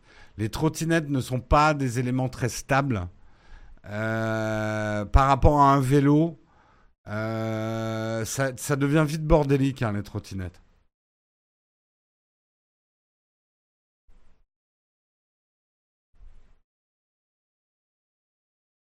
Donc, après, j'en sais rien. Hein. Peut-être que je me trompe, mais je pense que c'est pour ça que l'État ne veut pas étendre ce type d'aide aux trottinettes. Merci Anaïs Cerise pour ton prime, 8 mois d'abonnement. Merci beaucoup à toi. Du grillon pour nos cœurs. On a bien besoin de vous cet été, donc euh, n'hésitez pas si vous avez des primes à les convertir pour notre chaîne. Ça nous permettra de respirer à la rentrée. On a une rentrée. Je vais pas faire mon tir larme parce que c'est pas le genre de la chaîne. Mais c'est vrai que bah euh, oui, la rentrée est compliquée pour nous financièrement. Euh,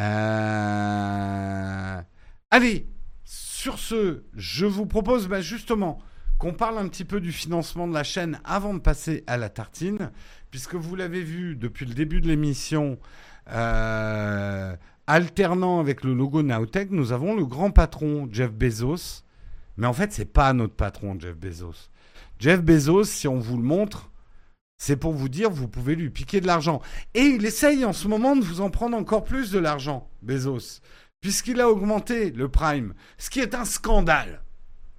Mais bon, si vous décidez quand même de garder votre prime ou de prendre un prime, eh bien, ce que vous ne savez pas, parce que Jeff Bezos se garde bien de vous le dire, mais en fait, vous pouvez lui piquer de l'argent pour le donner à nous et nous soutenir. Et ça ne vous coûtera pas un sou de plus. Vous pouvez convertir une partie de votre prime en soutien pour la chaîne Twitch que vous préférez. Et quelle est la chaîne Twitch que vous préférez? Je réponds avant même que vous répondiez. C'est la nôtre, bien évidemment.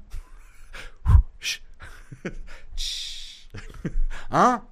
Non mais, hein? Hein, s'il vous plaît? Euh, donc, si vous avez un Prime, bien n'oubliez pas de le convertir. Non, en vrai, je m'offusquerai pas si vous soutenez un autre créateur. Attention, si vous soutenez des créateurs qui visiblement n'ont pas beaucoup besoin d'argent, bah, je trouve ça moins bien. Bon, après, vous avez le droit aussi. De quel droit, de quel droit je fais l'anticapitaliste Ils ont des employés à payer. Euh, je connais pas leur comptabilité. Je connais la mienne, par contre. Alors, comment on fait? C'est une excellente question, syntaxe error. En fait, c'est très simple. Mais par contre, il faut faire ça sur un navigateur. Et notamment si vous êtes sur un iPhone, il faut faire ça dans Safari. Vous connectez à Twitch à travers votre navigateur. Et là, vous cliquez sur le bouton s'abonner à la chaîne et vous verrez, il y a une petite case en dessous qui va vous dire convertir mon Prime en abonnement pour la chaîne.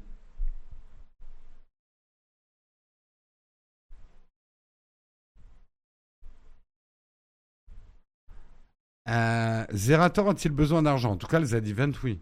Mais en vrai, oui, parce que Zerator, il crée de l'emploi. Hein. il a une entreprise à faire tourner. Moi, je vous demande pas de m'aider moi, parce que si je veux m'aider moi, je reprends mon ancien job et je vais gagner plus de thunes. Hein. Mais j'ai besoin de votre aide pour créer de l'emploi autour de notre activité. Donc c'est en ça qu'on vous demande de l'aide. Moi, honnêtement, j'ai pas besoin de, de votre aide pour m'acheter des pains au chocolat ou du café, comme diront certains. Ça serait un... Enfin, je trouve que c'est pas le, c'est pas ce qu'on vous demande. Nous, on a un projet, on réinvestit nous-mêmes la plupart de l'argent qu'on gagne en création d'emplois. On essaye de créer de l'activité. Euh, si vous aimez ce qu'on fait, si vous aimez notre équipe, et que vous voulez transformer votre prime en aide, bah, ça nous aide bien. Voilà.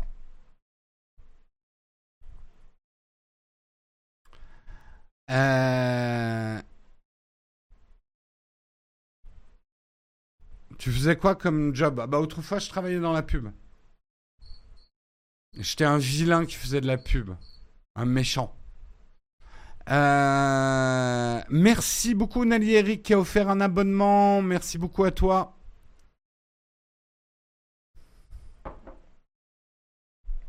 On ne peut pas laisser de messages avec nos abonnements offerts. Si, tu as accès dans le Discord un Discord privatif pour les contributeurs. Et tu as un live toutes les semaines, le jeudi à 18h, un live qui est privé, qui est réservé aux contributeurs. Donc, vous avez, entre guillemets, un accès plus direct à nous.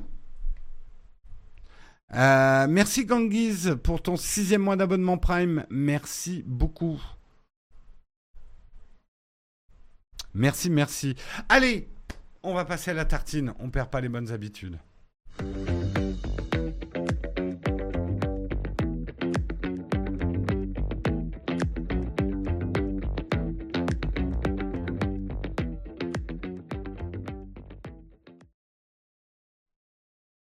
Merci beaucoup Pollux euh, qui a encore offert un abonnement. Merci à toi, ça régale aujourd'hui. Euh, je viens de me faire un tuto sur NuTruc. Euh, J'ai rien compris, Naliari. C'est tous les combien de temps les live contributeurs? Toutes les semaines, tous les jeudis. Euh, choses, publiques. Il y a le jeudi contributeur. Vous retrouverez le lien sur le Discord. Le Discord qui est réservé aux contributeurs. Tous les jeudis, on passe une heure ensemble à 18h.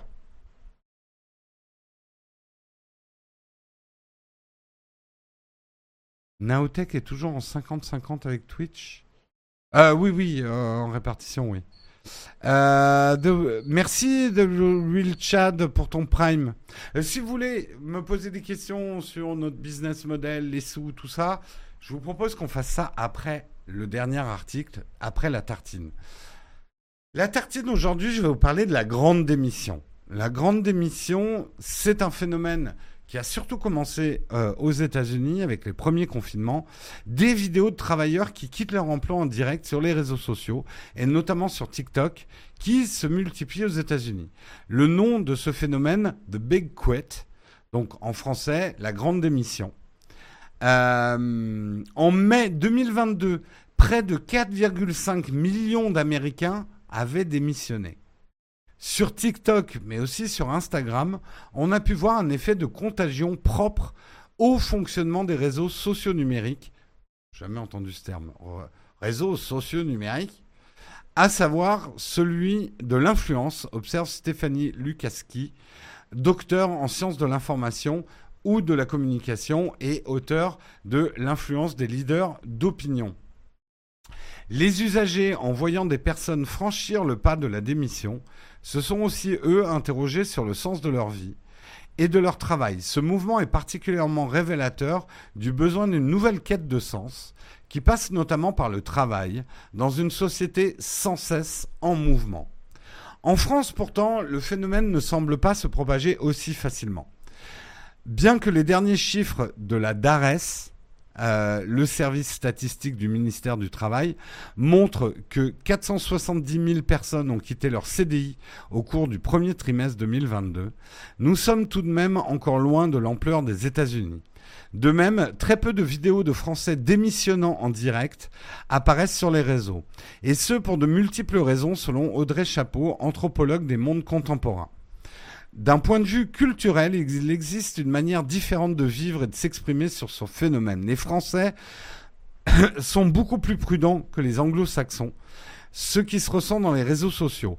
Ainsi, les comptes sont davantage tournés vers le conseil, les étapes à avoir en tête pour mieux s'y prendre. Les, anglo-saxons n'ont pas une culture fixe du travail. Aux États-Unis, il est tout à fait possible de quitter son travail le jour même et j'ajoute d'en retrouver un le jour d'après. En France, la loi du travail qui nous encadre, euh, la loi du travail nous encadre, nous enferme et nous protège en même temps. C'est bien qu'ils aient ajouté tout. Par exemple, les préavis sont plus longs, ce qui explique le fait qu'on ne puisse pas vivre de la même façon, qui amène une utilisation des réseaux sociaux euh, de façon tout à fait différente. Euh, néanmoins, néanmoins, il y a un effet domino. Euh, là, je vais un peu plus vite dans l'article. On commence à voir les prémices d'un phénomène euh, de grande démission en France. Sur les réseaux sociaux, effectivement, on voit pas beaucoup de Français dans l'acte même de la démission. Ils vont plutôt être dans le conseil autour des démissions, euh, comment euh, arriver à un consentement mutuel avec son patron. Certains, et ça c'est un phénomène très nouveau, certains n'hésitent plus à démissionner. Alors que jusqu'ici en France, la démission était un tabou absolu. On ne démissionne pas, monsieur, en France. On se fait virer. Il faut partir avec le chômage ou au moins obtenir un agrément pour pouvoir avoir, le chômage derrière. Ben là, et dans mon entourage d'ailleurs, ça fait la troisième fois que j'entends des gens qui démissionnent vraiment. C'est-à-dire qu'ils partent sans chômage, ils arrêtent leur boulot. Euh, tu peux démissionner, avoir du chômage. Oui, mais tu peux aussi démissionner et ne pas avoir de chômage du tout. Alors, je suis absolument pas un modèle. Ne faites jamais ce que je fais dans la vie parce que sinon vous allez terminer comme moi et c'est une catastrophe. Moi, je sais que euh, c'est dans les années fin des années 90, début 2000, j'ai démissionné. Euh, j'ai démissionné. Je n'avais pas de chômage. J'ai vraiment démissionné. On m'a traité de tous les noms.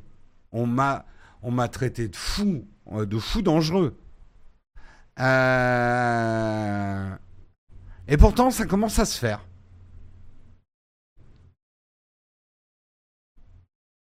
Oui, non, ne faites pas comme moi. Euh, vous n'avez pas envie de terminer à mon âge euh, avec ce niveau de revenu. Non, je dis ça, je veux pas être indécent. Certaines personnes de mon âge n'ont pas mon niveau de revenu, donc j'y pense aussi. Hein. Tu quittes ta boîte mardi prochain, Idole. D'accord. Dans l'informatique, la démission, ça a toujours été très courant. Oui, mais alors, dans le monde des développeurs, en fait, pourquoi je trouve que c'est un bon signe? Ça veut dire que le marché du travail en France, et là, je veux absolument pas faire de la politique, me faites pas chier. Il y a quand même un constat, c'est que le marché du travail est un peu meilleur en France. Parce que quand les gens n'hésitent plus à démissionner, en tout cas dans certains secteurs, ça veut dire, et je sais qu'en France on est très loin du plein emploi, mais ça veut dire que dans certains, certains secteurs, on trouve du travail plus facilement. Et ça, c'est une bonne nouvelle.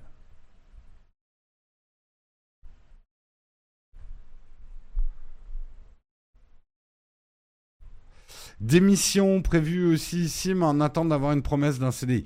Oui, après, moi, les gens m'ont traité de taré parce que moi, j'ai claqué la porte du jour au lendemain sans rien avoir du tout. J'avais pas de CDI, je savais pas ce que j'allais faire derrière. Mais là, encore une fois, c'est moi et c'est pas un jugement de ma part. Moi, je suis quelqu'un qui a besoin de me mettre en péril parce que sinon, je suis un gros flemmard et j'en branle pas une. Euh, j'ai besoin de me faire peur.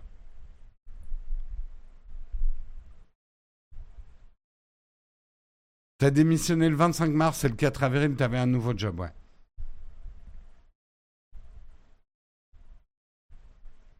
Oui, oui, moi, moi j'ai le goût du risque. Hein, euh. Enfin, c'est même pas le goût, je suis addict même euh, à ça. je m'endors si. Euh, je, je, Attention, ne, n'interprétez pas mal ce que je veux dire, mais parce que j'ai la chance de ne jamais avoir vécu de situation de grande précarité. Mais euh, si j'ai trop de sécurité, moi je m'endors.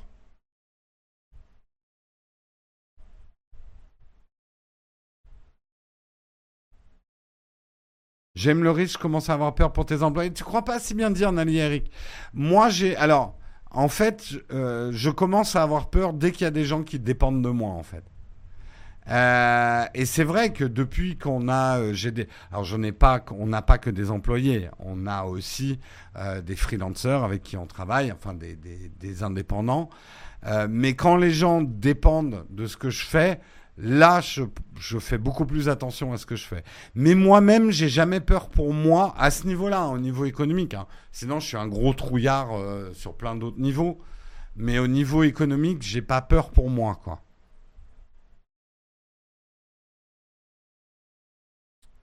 Je suis comme Jonathan et Jennifer, exactement.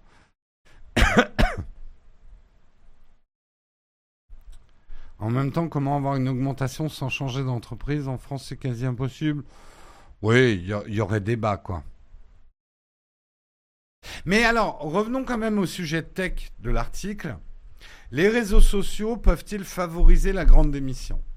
C'est-à-dire, est-ce que vous pensez que de voir des gens qui démissionnent, qui prennent leur destin en main, qui changent de boulot, c'est des choses qui pourraient vous influencer ou en tout cas euh, vous permettre de faire le dernier pas avant le saut dans le vide?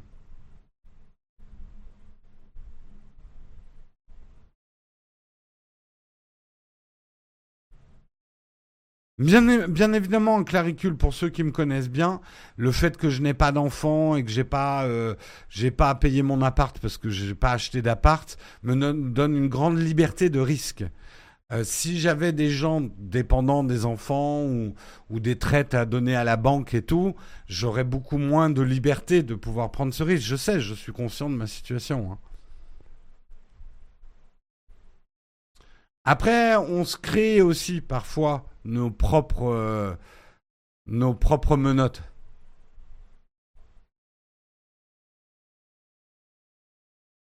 Est-ce que vous, ça pourrait vous influencer de voir, même déjà sans parler de réseaux sociaux, mais autour de vous, que vous ayez des amis qui franchissent le cap de changer de boulot, c'est quelque chose qui pourrait vous influencer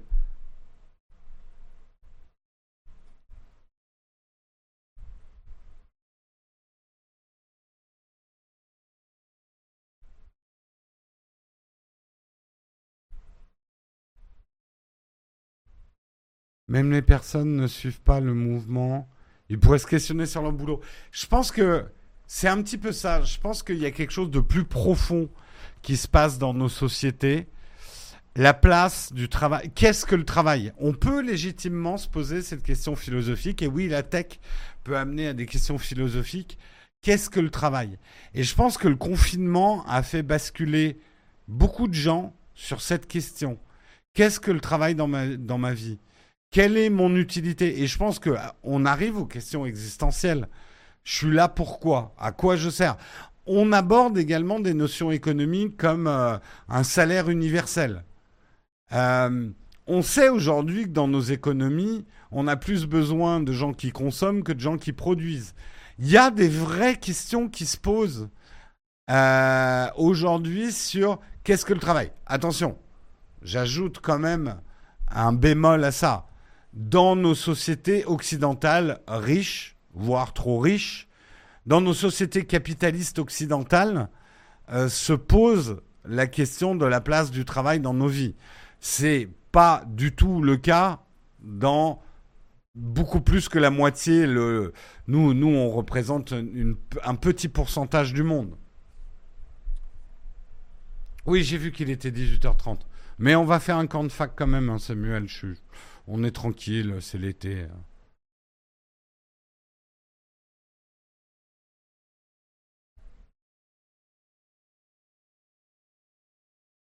Euh, j'ai acheté ma maison, donc j'ai des menottes. Ça dépend ce que tu as emprunté. Hein. Moi, c'est mon conseil. Hein. Je vous dis toujours de ne pas emprunter trop. Les banquiers vous poussent toujours à emprunter euh, un peu trop, je trouve. Euh, personnellement, ce que je cherche. Ah, attendez, ça, ça scrolle trop vite. Ah, j'ai perdu ma souris. Elle est où ma souris? Ah, je peux plus scroller. C'est une catastrophe. Ah, ça y est.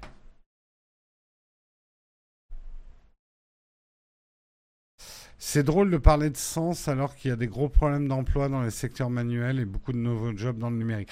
Mais attention, Soigny, je ne dis pas que tout ça ne pose pas des problèmes parce que on est tous maintenant à la recherche de boulot épanouissement.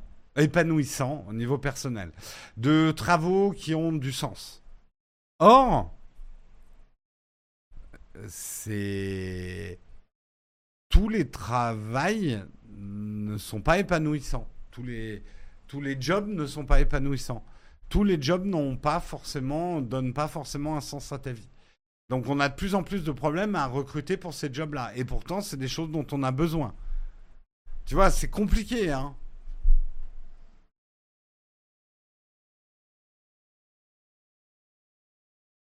C'est compliqué, c'est compliqué.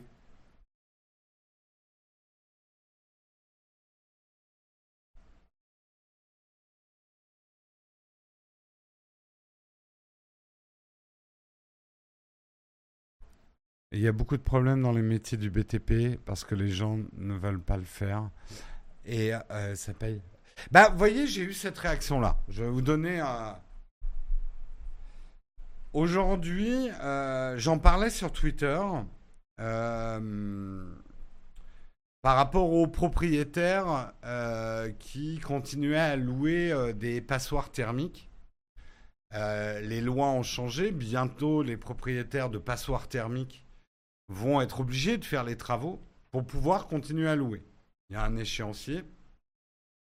Si euh, votre bien immobilier est trop une passoire euh, thermique, vous n'aurez plus le droit de le louer. Dans, pas longtemps pour ceux qui sont classés G. Ce que m'ont dit beaucoup de gens sur Twitter, c'est qu'aujourd'hui, le secteur de l'isolation thermique, ben, ils ont des problèmes pour embaucher des gens il y a trop de demandes, puisque tous les propriétaires veulent faire les travaux, mais il n'y a plus assez de, gens pour faire les travaux.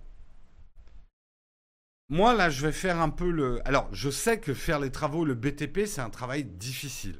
OK? C'est des métiers durs, c'est des métiers à haute pénibilité. Mais pour le coup, quand j'entends certains jeunes dire je veux un job qui ait du sens, par exemple dans l'écologie, ben, monter une entreprise ou travailler dans une entreprise qui va être dans le secteur de la rénovation thermique, dans l'isolation thermique des logements, est-ce que c'est pas une belle mission écologique, quoi, que de bosser là-dedans? Alors, encore une fois, je sais que c'est des boulots difficiles. Je sais que quelqu'un va dire, bah, t'as qu'à le faire. Euh, Why not? Je déteste pas les travaux. Après, je sais que faire des travaux par loisir et faire des travaux, des travaux dans le BTP, c'est pas mal la même paire de manches.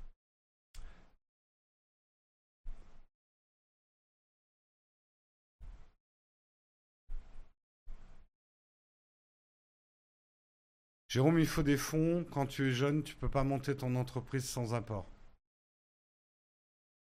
Oui et non. Si tu es sur un secteur très prometteur et que tu vas voir un banquier en lui disant je monte une entreprise d'isolation thermique, euh, voilà une étude de marché, euh, le marché il y a tant de demandes et euh, l'offre, tu sais les banquiers ils sont pas cons, hein. ils sont tout à fait capables de financer des entreprises qui sont sur des secteurs porteurs. Hein.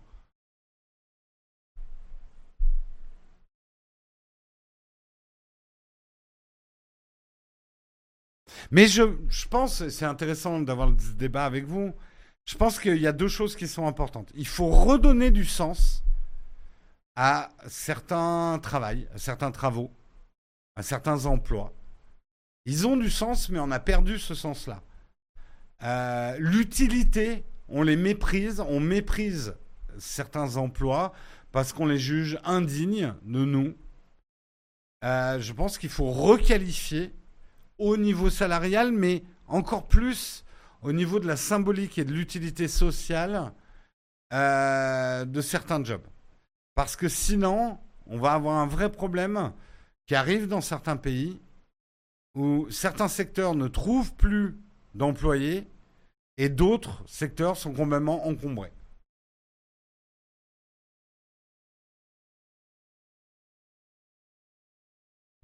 Merci beaucoup Franjaro pour ton 21e mois d'abonnement. Merci Aaron Ben Adam également pour ton 21e mois d'abonnement.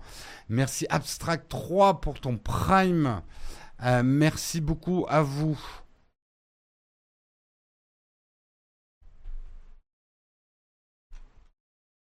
Mais il y a quand même un truc fou, euh, Tosio, sur les travaux manuels. Moi, en ce moment, je suis en pleine immersion TikTok. Et euh, mes chaînes préférées sont des chaînes de travaux. En fait, ça me fascine les travaux. Si j'avais plus de temps libre, alors je sais qu'il y a une différence entre faire des travaux pour le plaisir et faire des travaux son métier. Je sais que c'est pas la même chose.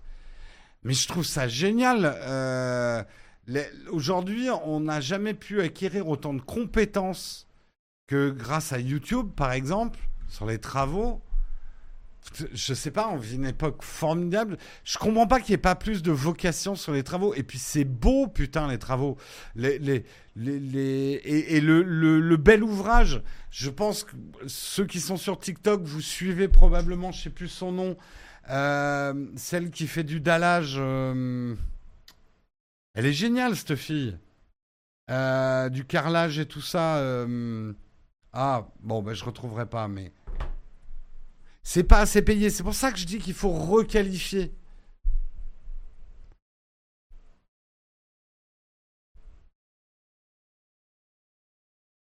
Il faut requalifier tout ça. C'est pas stylé quand tu parles de tes potes. Bah, tu vois, si tu dis, bah, moi, je travaille dans l'écologie je rénove des logements qui ont des déperditions thermiques, je sais pas, moi je trouve ça un peu classe quoi.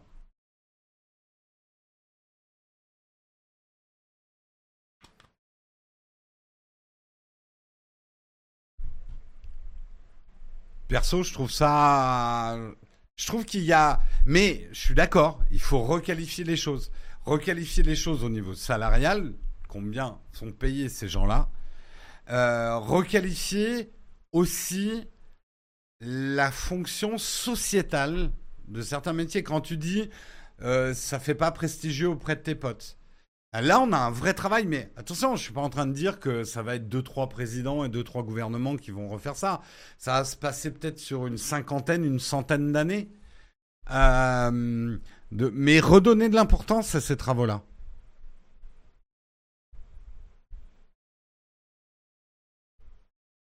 Les entreprises de BTP sont riches. Les entreprises, pas forcément les salariés. Hein. Là aussi, hein, euh, et je veux, je veux pas faire de la, de gauche à la petite semaine, mais euh, il va falloir quand même, euh, il faut toujours surveiller. Je suis le premier à penser que les entreprises doivent s'enrichir. On doit les obliger à investir et pas à capitaliser pas à immobiliser l'argent. L'argent est un fluide. Et c'est très bien qu'une entreprise ouvre les vannes et beaucoup d'argent pour ouvrir les vannes. Euh, après, je suis pas pour que les entreprises qui stockent l'argent euh, dans des cases euh, comme Minecraft. et il faut s'assurer effectivement qu'il y a une bonne répartition de ces richesses auprès des gens qui travaillent dans les entreprises. Et ça, je veux dire, un bon marché de l'emploi, ça va être ça, parce qu'un marché de l'emploi compétitif oblige les entreprises à mieux payer les employés.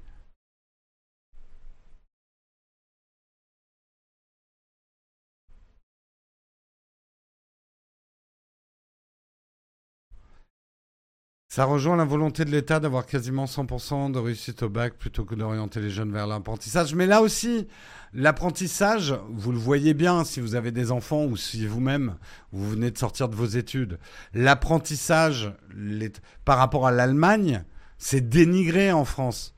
C'est aujourd'hui, de manière générale, je ne parle pas de cas particuliers, mais globalement, les jeunes qui partent dans des filières pro, c'est considéré comme de l'échec scolaire par leurs parents, par leur entourage, par les profs. Et c'est un problème qui existait déjà à mon époque.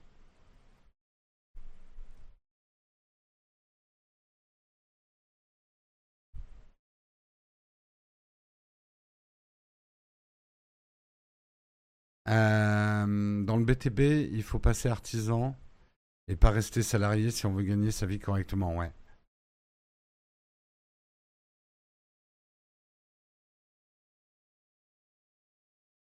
J'ai fait 50 apprentissages, je peux vous dire qu'on a des compétences que l'on n'a pas en initial, certaines filières devrait être disponible qu'en apprentissage. Oui, ouais, je suis d'accord.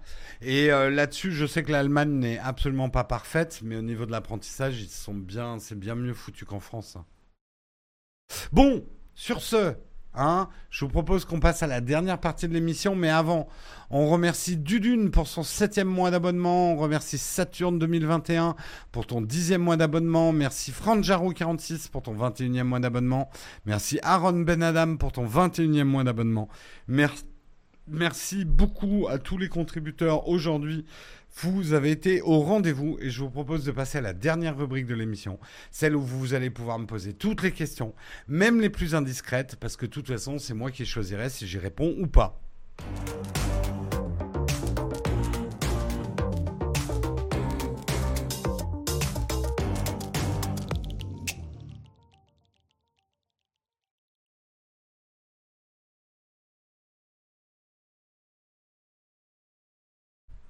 Les de fac, la partie de l'émission où vous pouvez me poser des questions directement. Je vous réponds droit dans les yeux. Faut, faut que je remette mes lunettes euh, normales. Non, mais je suis bien là avec mes lunettes de soleil, c'est reposant. Euh, merci beaucoup Nali Eric qui a offert 5. Oh là, ça régale. 5 abonnements. Nali Eric, merci, merci. Je me permets de poser des questions. Où acheter un MacBook moins cher? Il n'y a pas des astuces Si, il y en a. Le refurb. Euh, achète, par exemple, si tu veux acheter un MacBook Air, achète un M1, n'achète pas le M2, il est beaucoup trop cher.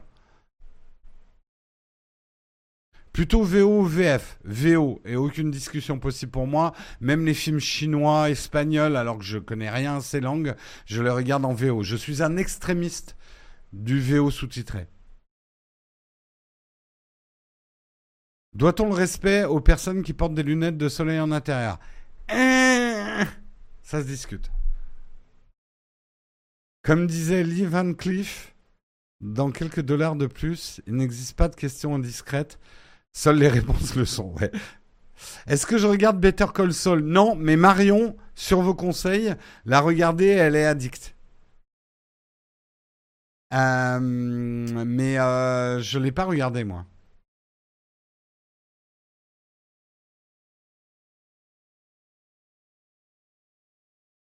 Paper Girls, ouais, j'en ai entendu parler. Je vais essayer. Van, c'est pourquoi Bah, j'y vais en vacances.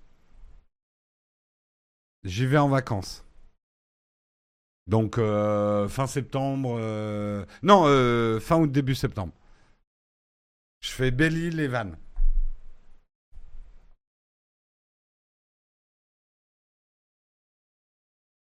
Westworld, alors j'ai tellement détesté la dernière saison que j'hésite à me mettre à la nouvelle. On m'a dit qu'elle était mieux. On verra. Pourquoi j'ai offert des abonnements? Je dois économiser pour un nouveau PC portable. Nali Eric, peut-être qu'une personne à qui tu offert un abonnement euh, et te, te, rendra l'appareil euh, un jour ou te donnera un bon conseil dans l'achat d'un PC portable. Les gens sont toujours plus importants que la tech. Toujours.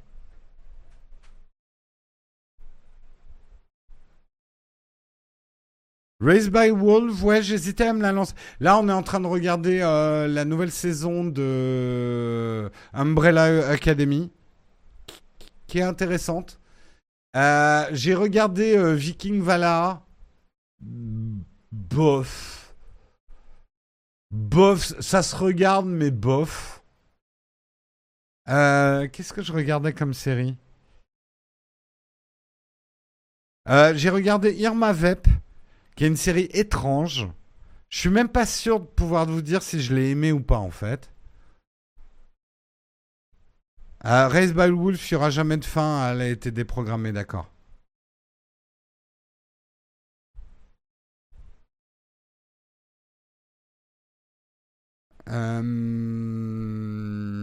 Je regarde s'il y avait d'autres questions.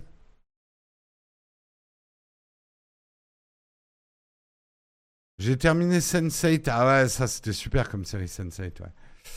Euh, n'oubliez pas, si vous avez des questions tech. Attendez, je vais me remettre là pour lire la chatroom ici. Si vous avez des questions tech, c'est le moment. Euh.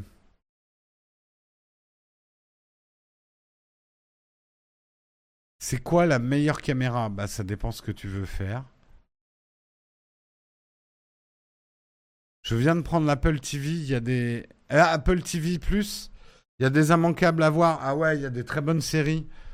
De tête. euh, Nous, on a beaucoup aimé Fondation. C'est pas le cas de tout le monde. Euh, Attends. Demande à Marion. Quand tu la reverras en septembre. Demande à Marion. Moi, j'arrive pas à me souvenir de toutes les séries. Ted Lasso, bien sûr, For All Mankind. Extraordinaire la nouvelle saison de For, All Mankind. C'est quoi ton, ton écran Apple Watch préféré? Celui-là.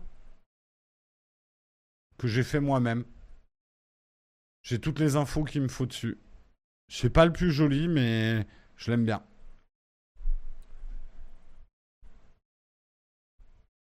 Tu peux me conseiller quoi comme petit projecteur? J'aimerais en trouver un pour mon camion, un truc portable. J'ai jamais testé de projecteur Alf.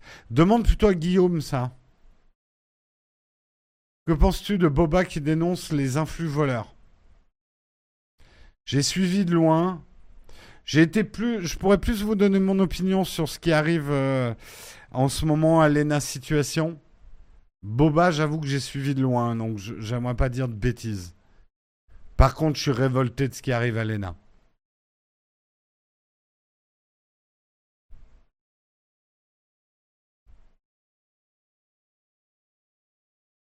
J'aimerais que certains aient la même verve envers l'ENA qu'ils ont eu envers certains influenceurs, soit voleurs, mais pire, un, un flux violeur, ouais.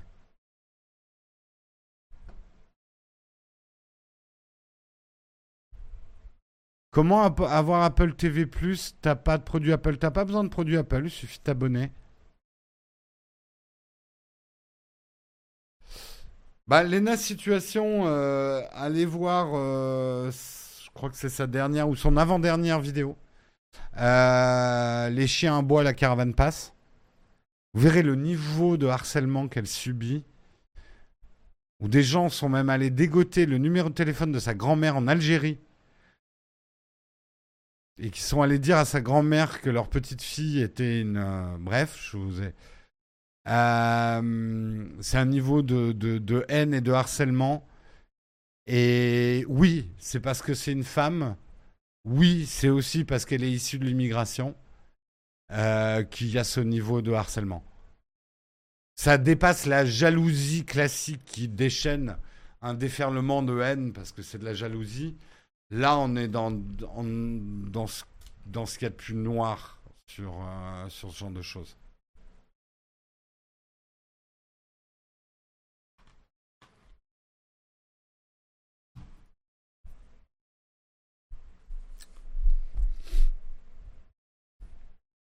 Ah oui, oui, c'est honteux. De toute façon, là, Lena Situation, elle a atteint une situation, et j'espère, je lui souhaite de tout mon cœur. Moi, je la suis pas, je suis pas son contenu, mais je pense qu'elle elle s'en offusquera pas parce que ça se voit que je suis pas très concerné. Mais euh, je lui souhaite de tout son cœur d'arriver, après être passée par la vallée de l'ombre qu'elle doit traverser en ce moment, et un début de dépression, on le voit très nettement dans sa vidéo, d'arriver à une grande rédemption où elle en aura plus rien à foutre, où ça lui glissera dessus comme des paix sur une toile cirée. Euh, Parce que parce que la nature humaine, elle est, elle est comme ça, quoi.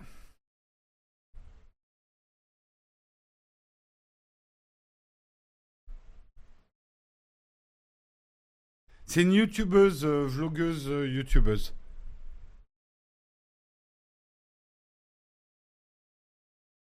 Ouais, enfin, quand ça atteint la famille, quand ça atteint la violence physique, quand ça dérape. Vous savez,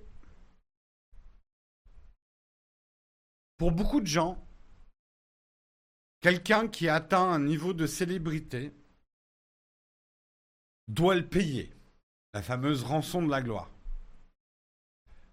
Parce que pour eux, la justice universelle doit être si t'arrives des bonnes choses, c'est pas juste. Parce que moi, il m'en arrive pas. Et chez certaines personnes, ça va les triggers du cerveau. Ça juste, je suis certain qu'il y en a certains qui ont fait ces actes, qui sont persuadés d'être dans leur bon droit. Vraiment, je suis persuadé. Hein. Il n'y a pas de rançon à la gloire. Ça, c'est une, invention d'un mec jaloux, aigri et mauvais. Et on vous a rentré ça dans le crâne quand vous étiez gamin. Il n'y a pas de rançon à payer pour la gloire et le succès. Pourquoi il faudrait payer une rançon? Déjà qu'on est otage, généralement, du succès et de la fame. En plus, il faudrait payer une rançon. En quoi quelqu'un qui est célèbre et qui a travaillé, ou même qui y est arrivé par hasard, pourquoi il n'aurait pas droit à du respect de la vie privée? Quel est le droit que ça nous donne de foutre le nez dans ces affaires, quoi?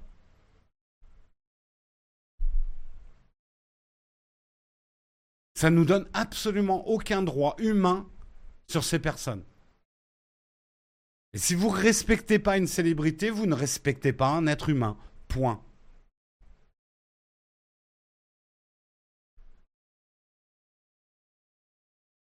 Et pour moi, ceux qui me connaissent depuis longtemps savent à quel point cette expression m'énerve. La rançon de la gloire. Comme s'il fallait payer parce que tu as réussi un truc, quoi. Ça, c'est une vision euh, très euh, médiévale, on va dire médiévale, archaïque, obscure du monde et de la justice. C'est... Euh, ouais, désolé, ça m'énerve. Donc je m'énerve.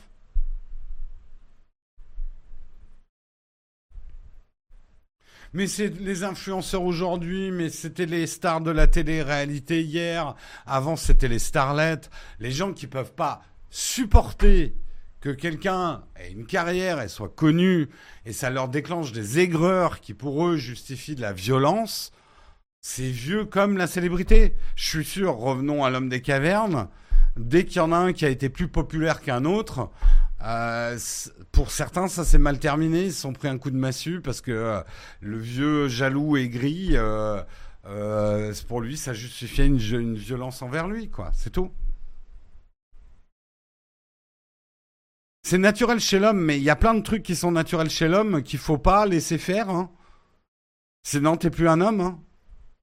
Homme avec un grand H, désolé pour. Enfin, tu n'es plus un être humain. Euh, si tu ne laisses que du naturel. Désolé, hein, mais euh, sinon on va faire comme les singes bonobos, hein, on se branle toute la journée et on se massacre. Hein.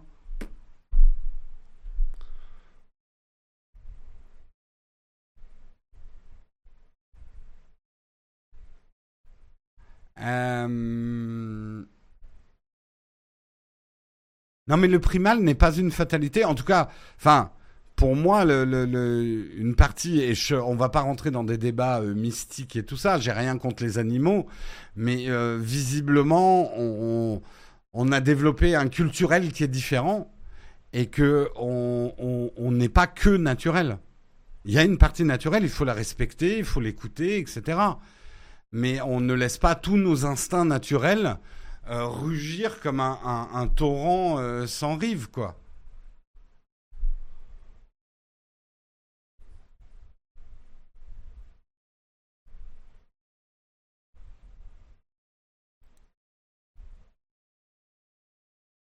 Euh, sur Netflix, il y a l'homme le plus détesté d'Internet, histoire vraie. Ah oui, j'ai vu ça, ouais. C'est bien alors comme...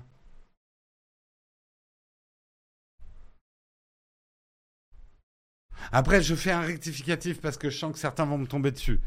Euh, j'ai une, une, vision de la pyramide de l'évolution inversée. Hein. Pour moi, ce n'est pas parce que l'être humain a développé une forme de culture et de civilisation que ça le rend plus important que n'importe quel être euh, euh, cellulaire vivant sur Terre aujourd'hui. Nous sommes tous, pour moi, l'évolution, on est probablement partie d'une cellule, et tout être vivant qui vit sur Terre aujourd'hui est, une finalité de l'évolution. Donc euh, pour moi, l'homme n'est pas plus important qu'un animal à ce niveau-là. Je précise parce que certains m'ont attaqué là-dessus. Je, n'ai pas la pyramide où l'homme est en haut de la nature et il domine tout le reste. Hein. Ça, j'y crois pas une seconde.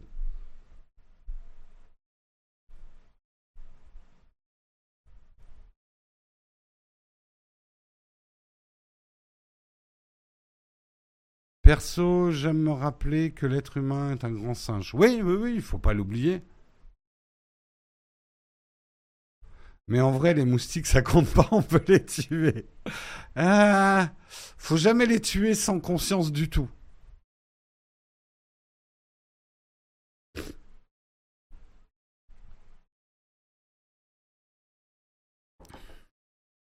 Bon, là, on est en train de partir effectivement dans des, dans des gros graviers. Si vous avez des questions, je vais prendre des dernières questions. Il y en a peut-être qui avaient des questions tech. Euh, des questions tech à poser. Je suis peut-être un peu sorti du, sujet.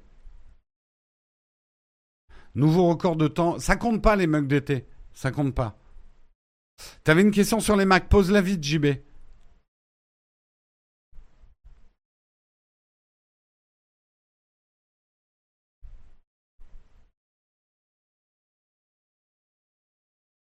Les Mac M1, M2, c'est toujours utilisable pour la virtualisation? Non, tu vas pas pouvoir lancer un Windows. Alors, tu peux à travers certains logiciels, mais tu peux pas rebooter ton Mac si c'est ça ta question. Tu peux pas rebooter ton Mac puisque ce n'est plus un processeur euh, risque, c'est des processeurs ARM. Donc il n'y a pas de version euh, pour l'instant de Windows qui tourneront dessus.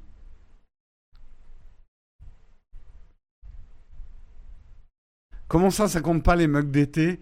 Pourtant, Samuel est là pour nous engueuler tout autant. Mais Samuel, il n'a pas compris que c'était les vacances. Ah, plus que 9% de batterie. Bonne soirée à toi, Alf. L'Apple Watch SE vaut le coup Oui, carrément. Surtout si c'est ta première Apple Watch. N'achète pas euh, un modèle trop cher. Achète la SE. Ça te permettra de voir si tu as besoin d'une watch ou pas. Parce que tout le monde n'en a pas besoin. Le MacBook Air M1 boosté en RAM et en stockage ou le M2 de base pour le même prix? Le MacBook Air M1 boosté en RAM et en stockage, c'est mieux que le M2. Vraiment. Je sais que c'est pas la réponse que tu attendais, mais c'est celle que je te donne. Le MacBook Air M1 vaut beaucoup plus le coup que le M2.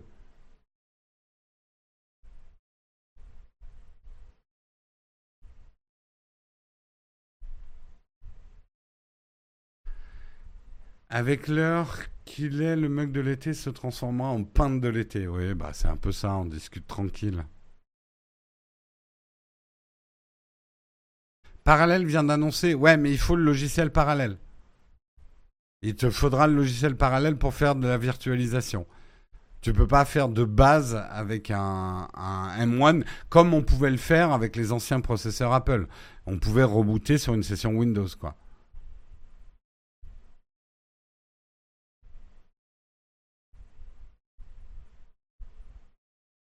Avez-vous pour projet de sortir un test du MacBook Air M2 On est en train de travailler sur une vidéo. C'est pas un test du M2 parce que je pense que ça, ça intéresse personne. Mais c'est plutôt entre un MacBook Air M2, prenons le dernier, et un iPad. Qu'est-ce qu'il faut acheter à la rentrée pour l'ultra mobilité C'est une vidéo sur laquelle je suis en train de travailler. Si vous êtes un ultra mobile, est-ce qu'il vous vaut mieux un iPad Pro ou un MacBook Air? Je pense que c'est une question intéressante.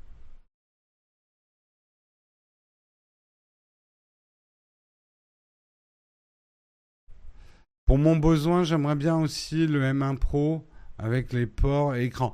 Ah bah oui, mais tu cherches plus de l'ultra mobilité alors. Là, le problème, vous avez toujours le même problème. Vous voulez un peu tout. Ça n'existe pas. C'est comme si vous me demandiez quel est le meilleur ordinateur. Ça dépend ce que tu veux faire avec.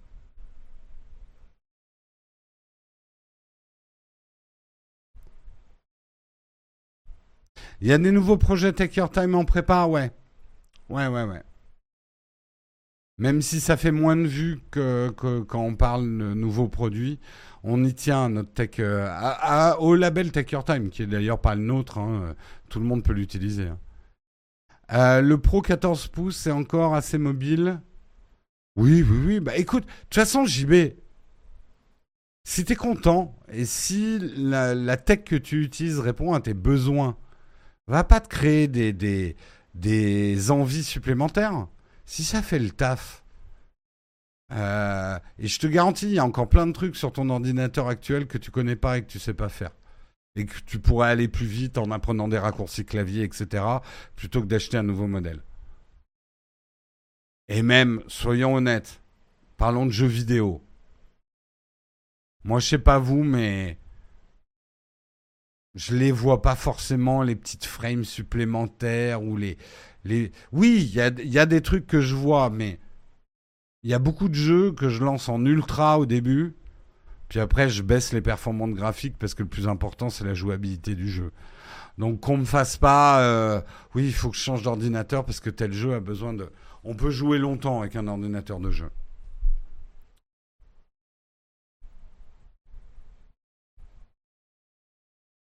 Bon, ça fait deux heures qu'on discute. C'était bien, ça m'a fait du bien de vous retrouver un petit peu. C'était cool.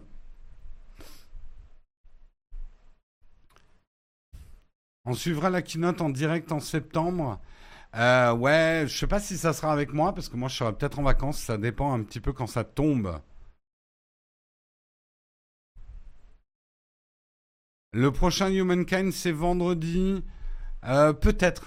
Je ne peux pas garantir mes sessions de jeu en ce moment pour deux raisons. D'abord, je suis très fatigué par le Covid. J'ai chopé le Covid il y a deux semaines et j'ai un peu du mal à m'en remettre. Euh, et euh, et j'ai des obligations, enfin des obligations. Euh, je vois aussi des amis en ce moment, ça se décide parfois au dernier moment et tout. Donc voilà, c'est l'été, on n'a pas vraiment de planning. Mais on verra, peut-être, Humankind.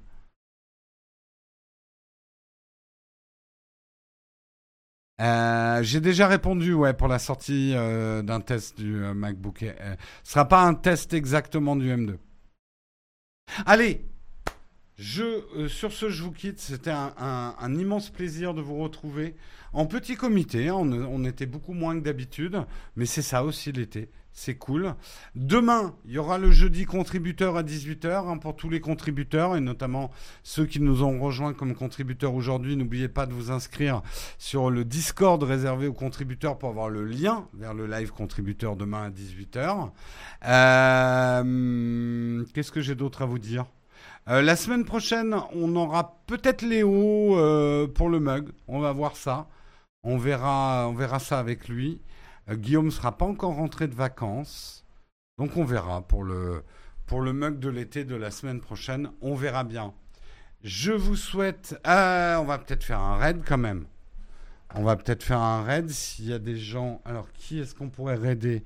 Attendez, je suis pas du tout sur la bonne interface. Je suis pas du tout sur la bonne interface pour faire un raid.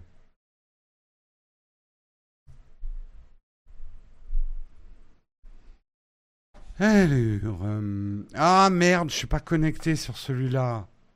Ah, bit en bois. Euh, pardon. Euh, attendez, je vais faire ça vite. Je vais essayer. Je suis pas connecté sur ce Mac. sur, sur PC. Pourquoi je suis pas connecté? Parce que là, on a une triple protection. Comment ça, c'est pas le bon mot de passe?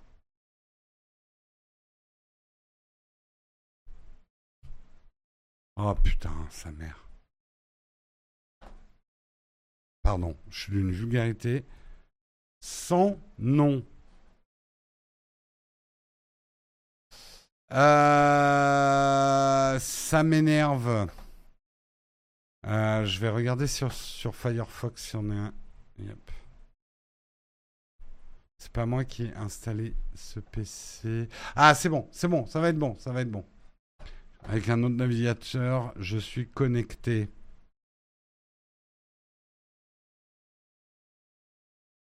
Euh... So, so, so. Les raids, c'est où déjà? Putain, je sais plus rien faire. Studio vidéo. Gestionnaire de stream. On va raider qui y a en ligne en ce moment? Ponce, Étoile, ils n'ont pas besoin de nous. Trinity non plus. il n'y a que des gros qui n'ont pas besoin de nous dans mes recommandations. Donc je vais aller voir manuellement qui on suit. Euh, euh, C'est un peu plus long que prévu. Qui est-ce que je suis? Tiens, ben, euh, San, je l'ai rencontré à la TwitchCon. Vous le saluerez de ma part. Il est, euh, en France. C'est quelqu'un qui fait des vidéos euh, sur la Corée. Je vous conseille de le découvrir. Je le suis aussi maintenant sur TikTok. Vous pourrez lui dire bonjour de ma part. Donc on va faire un petit raid chez lui. Putain, j'ai fermé la fenêtre. Eh mais je suis trop trop débile. On va y arriver. Je vous garantis qu'on va y arriver. Mon honneur est en jeu. Hop. Non, vous lui dites euh, un petit bonjour de la part de, euh, de, de. On s'est rencontrés effectivement à la TwitchCon à Amsterdam.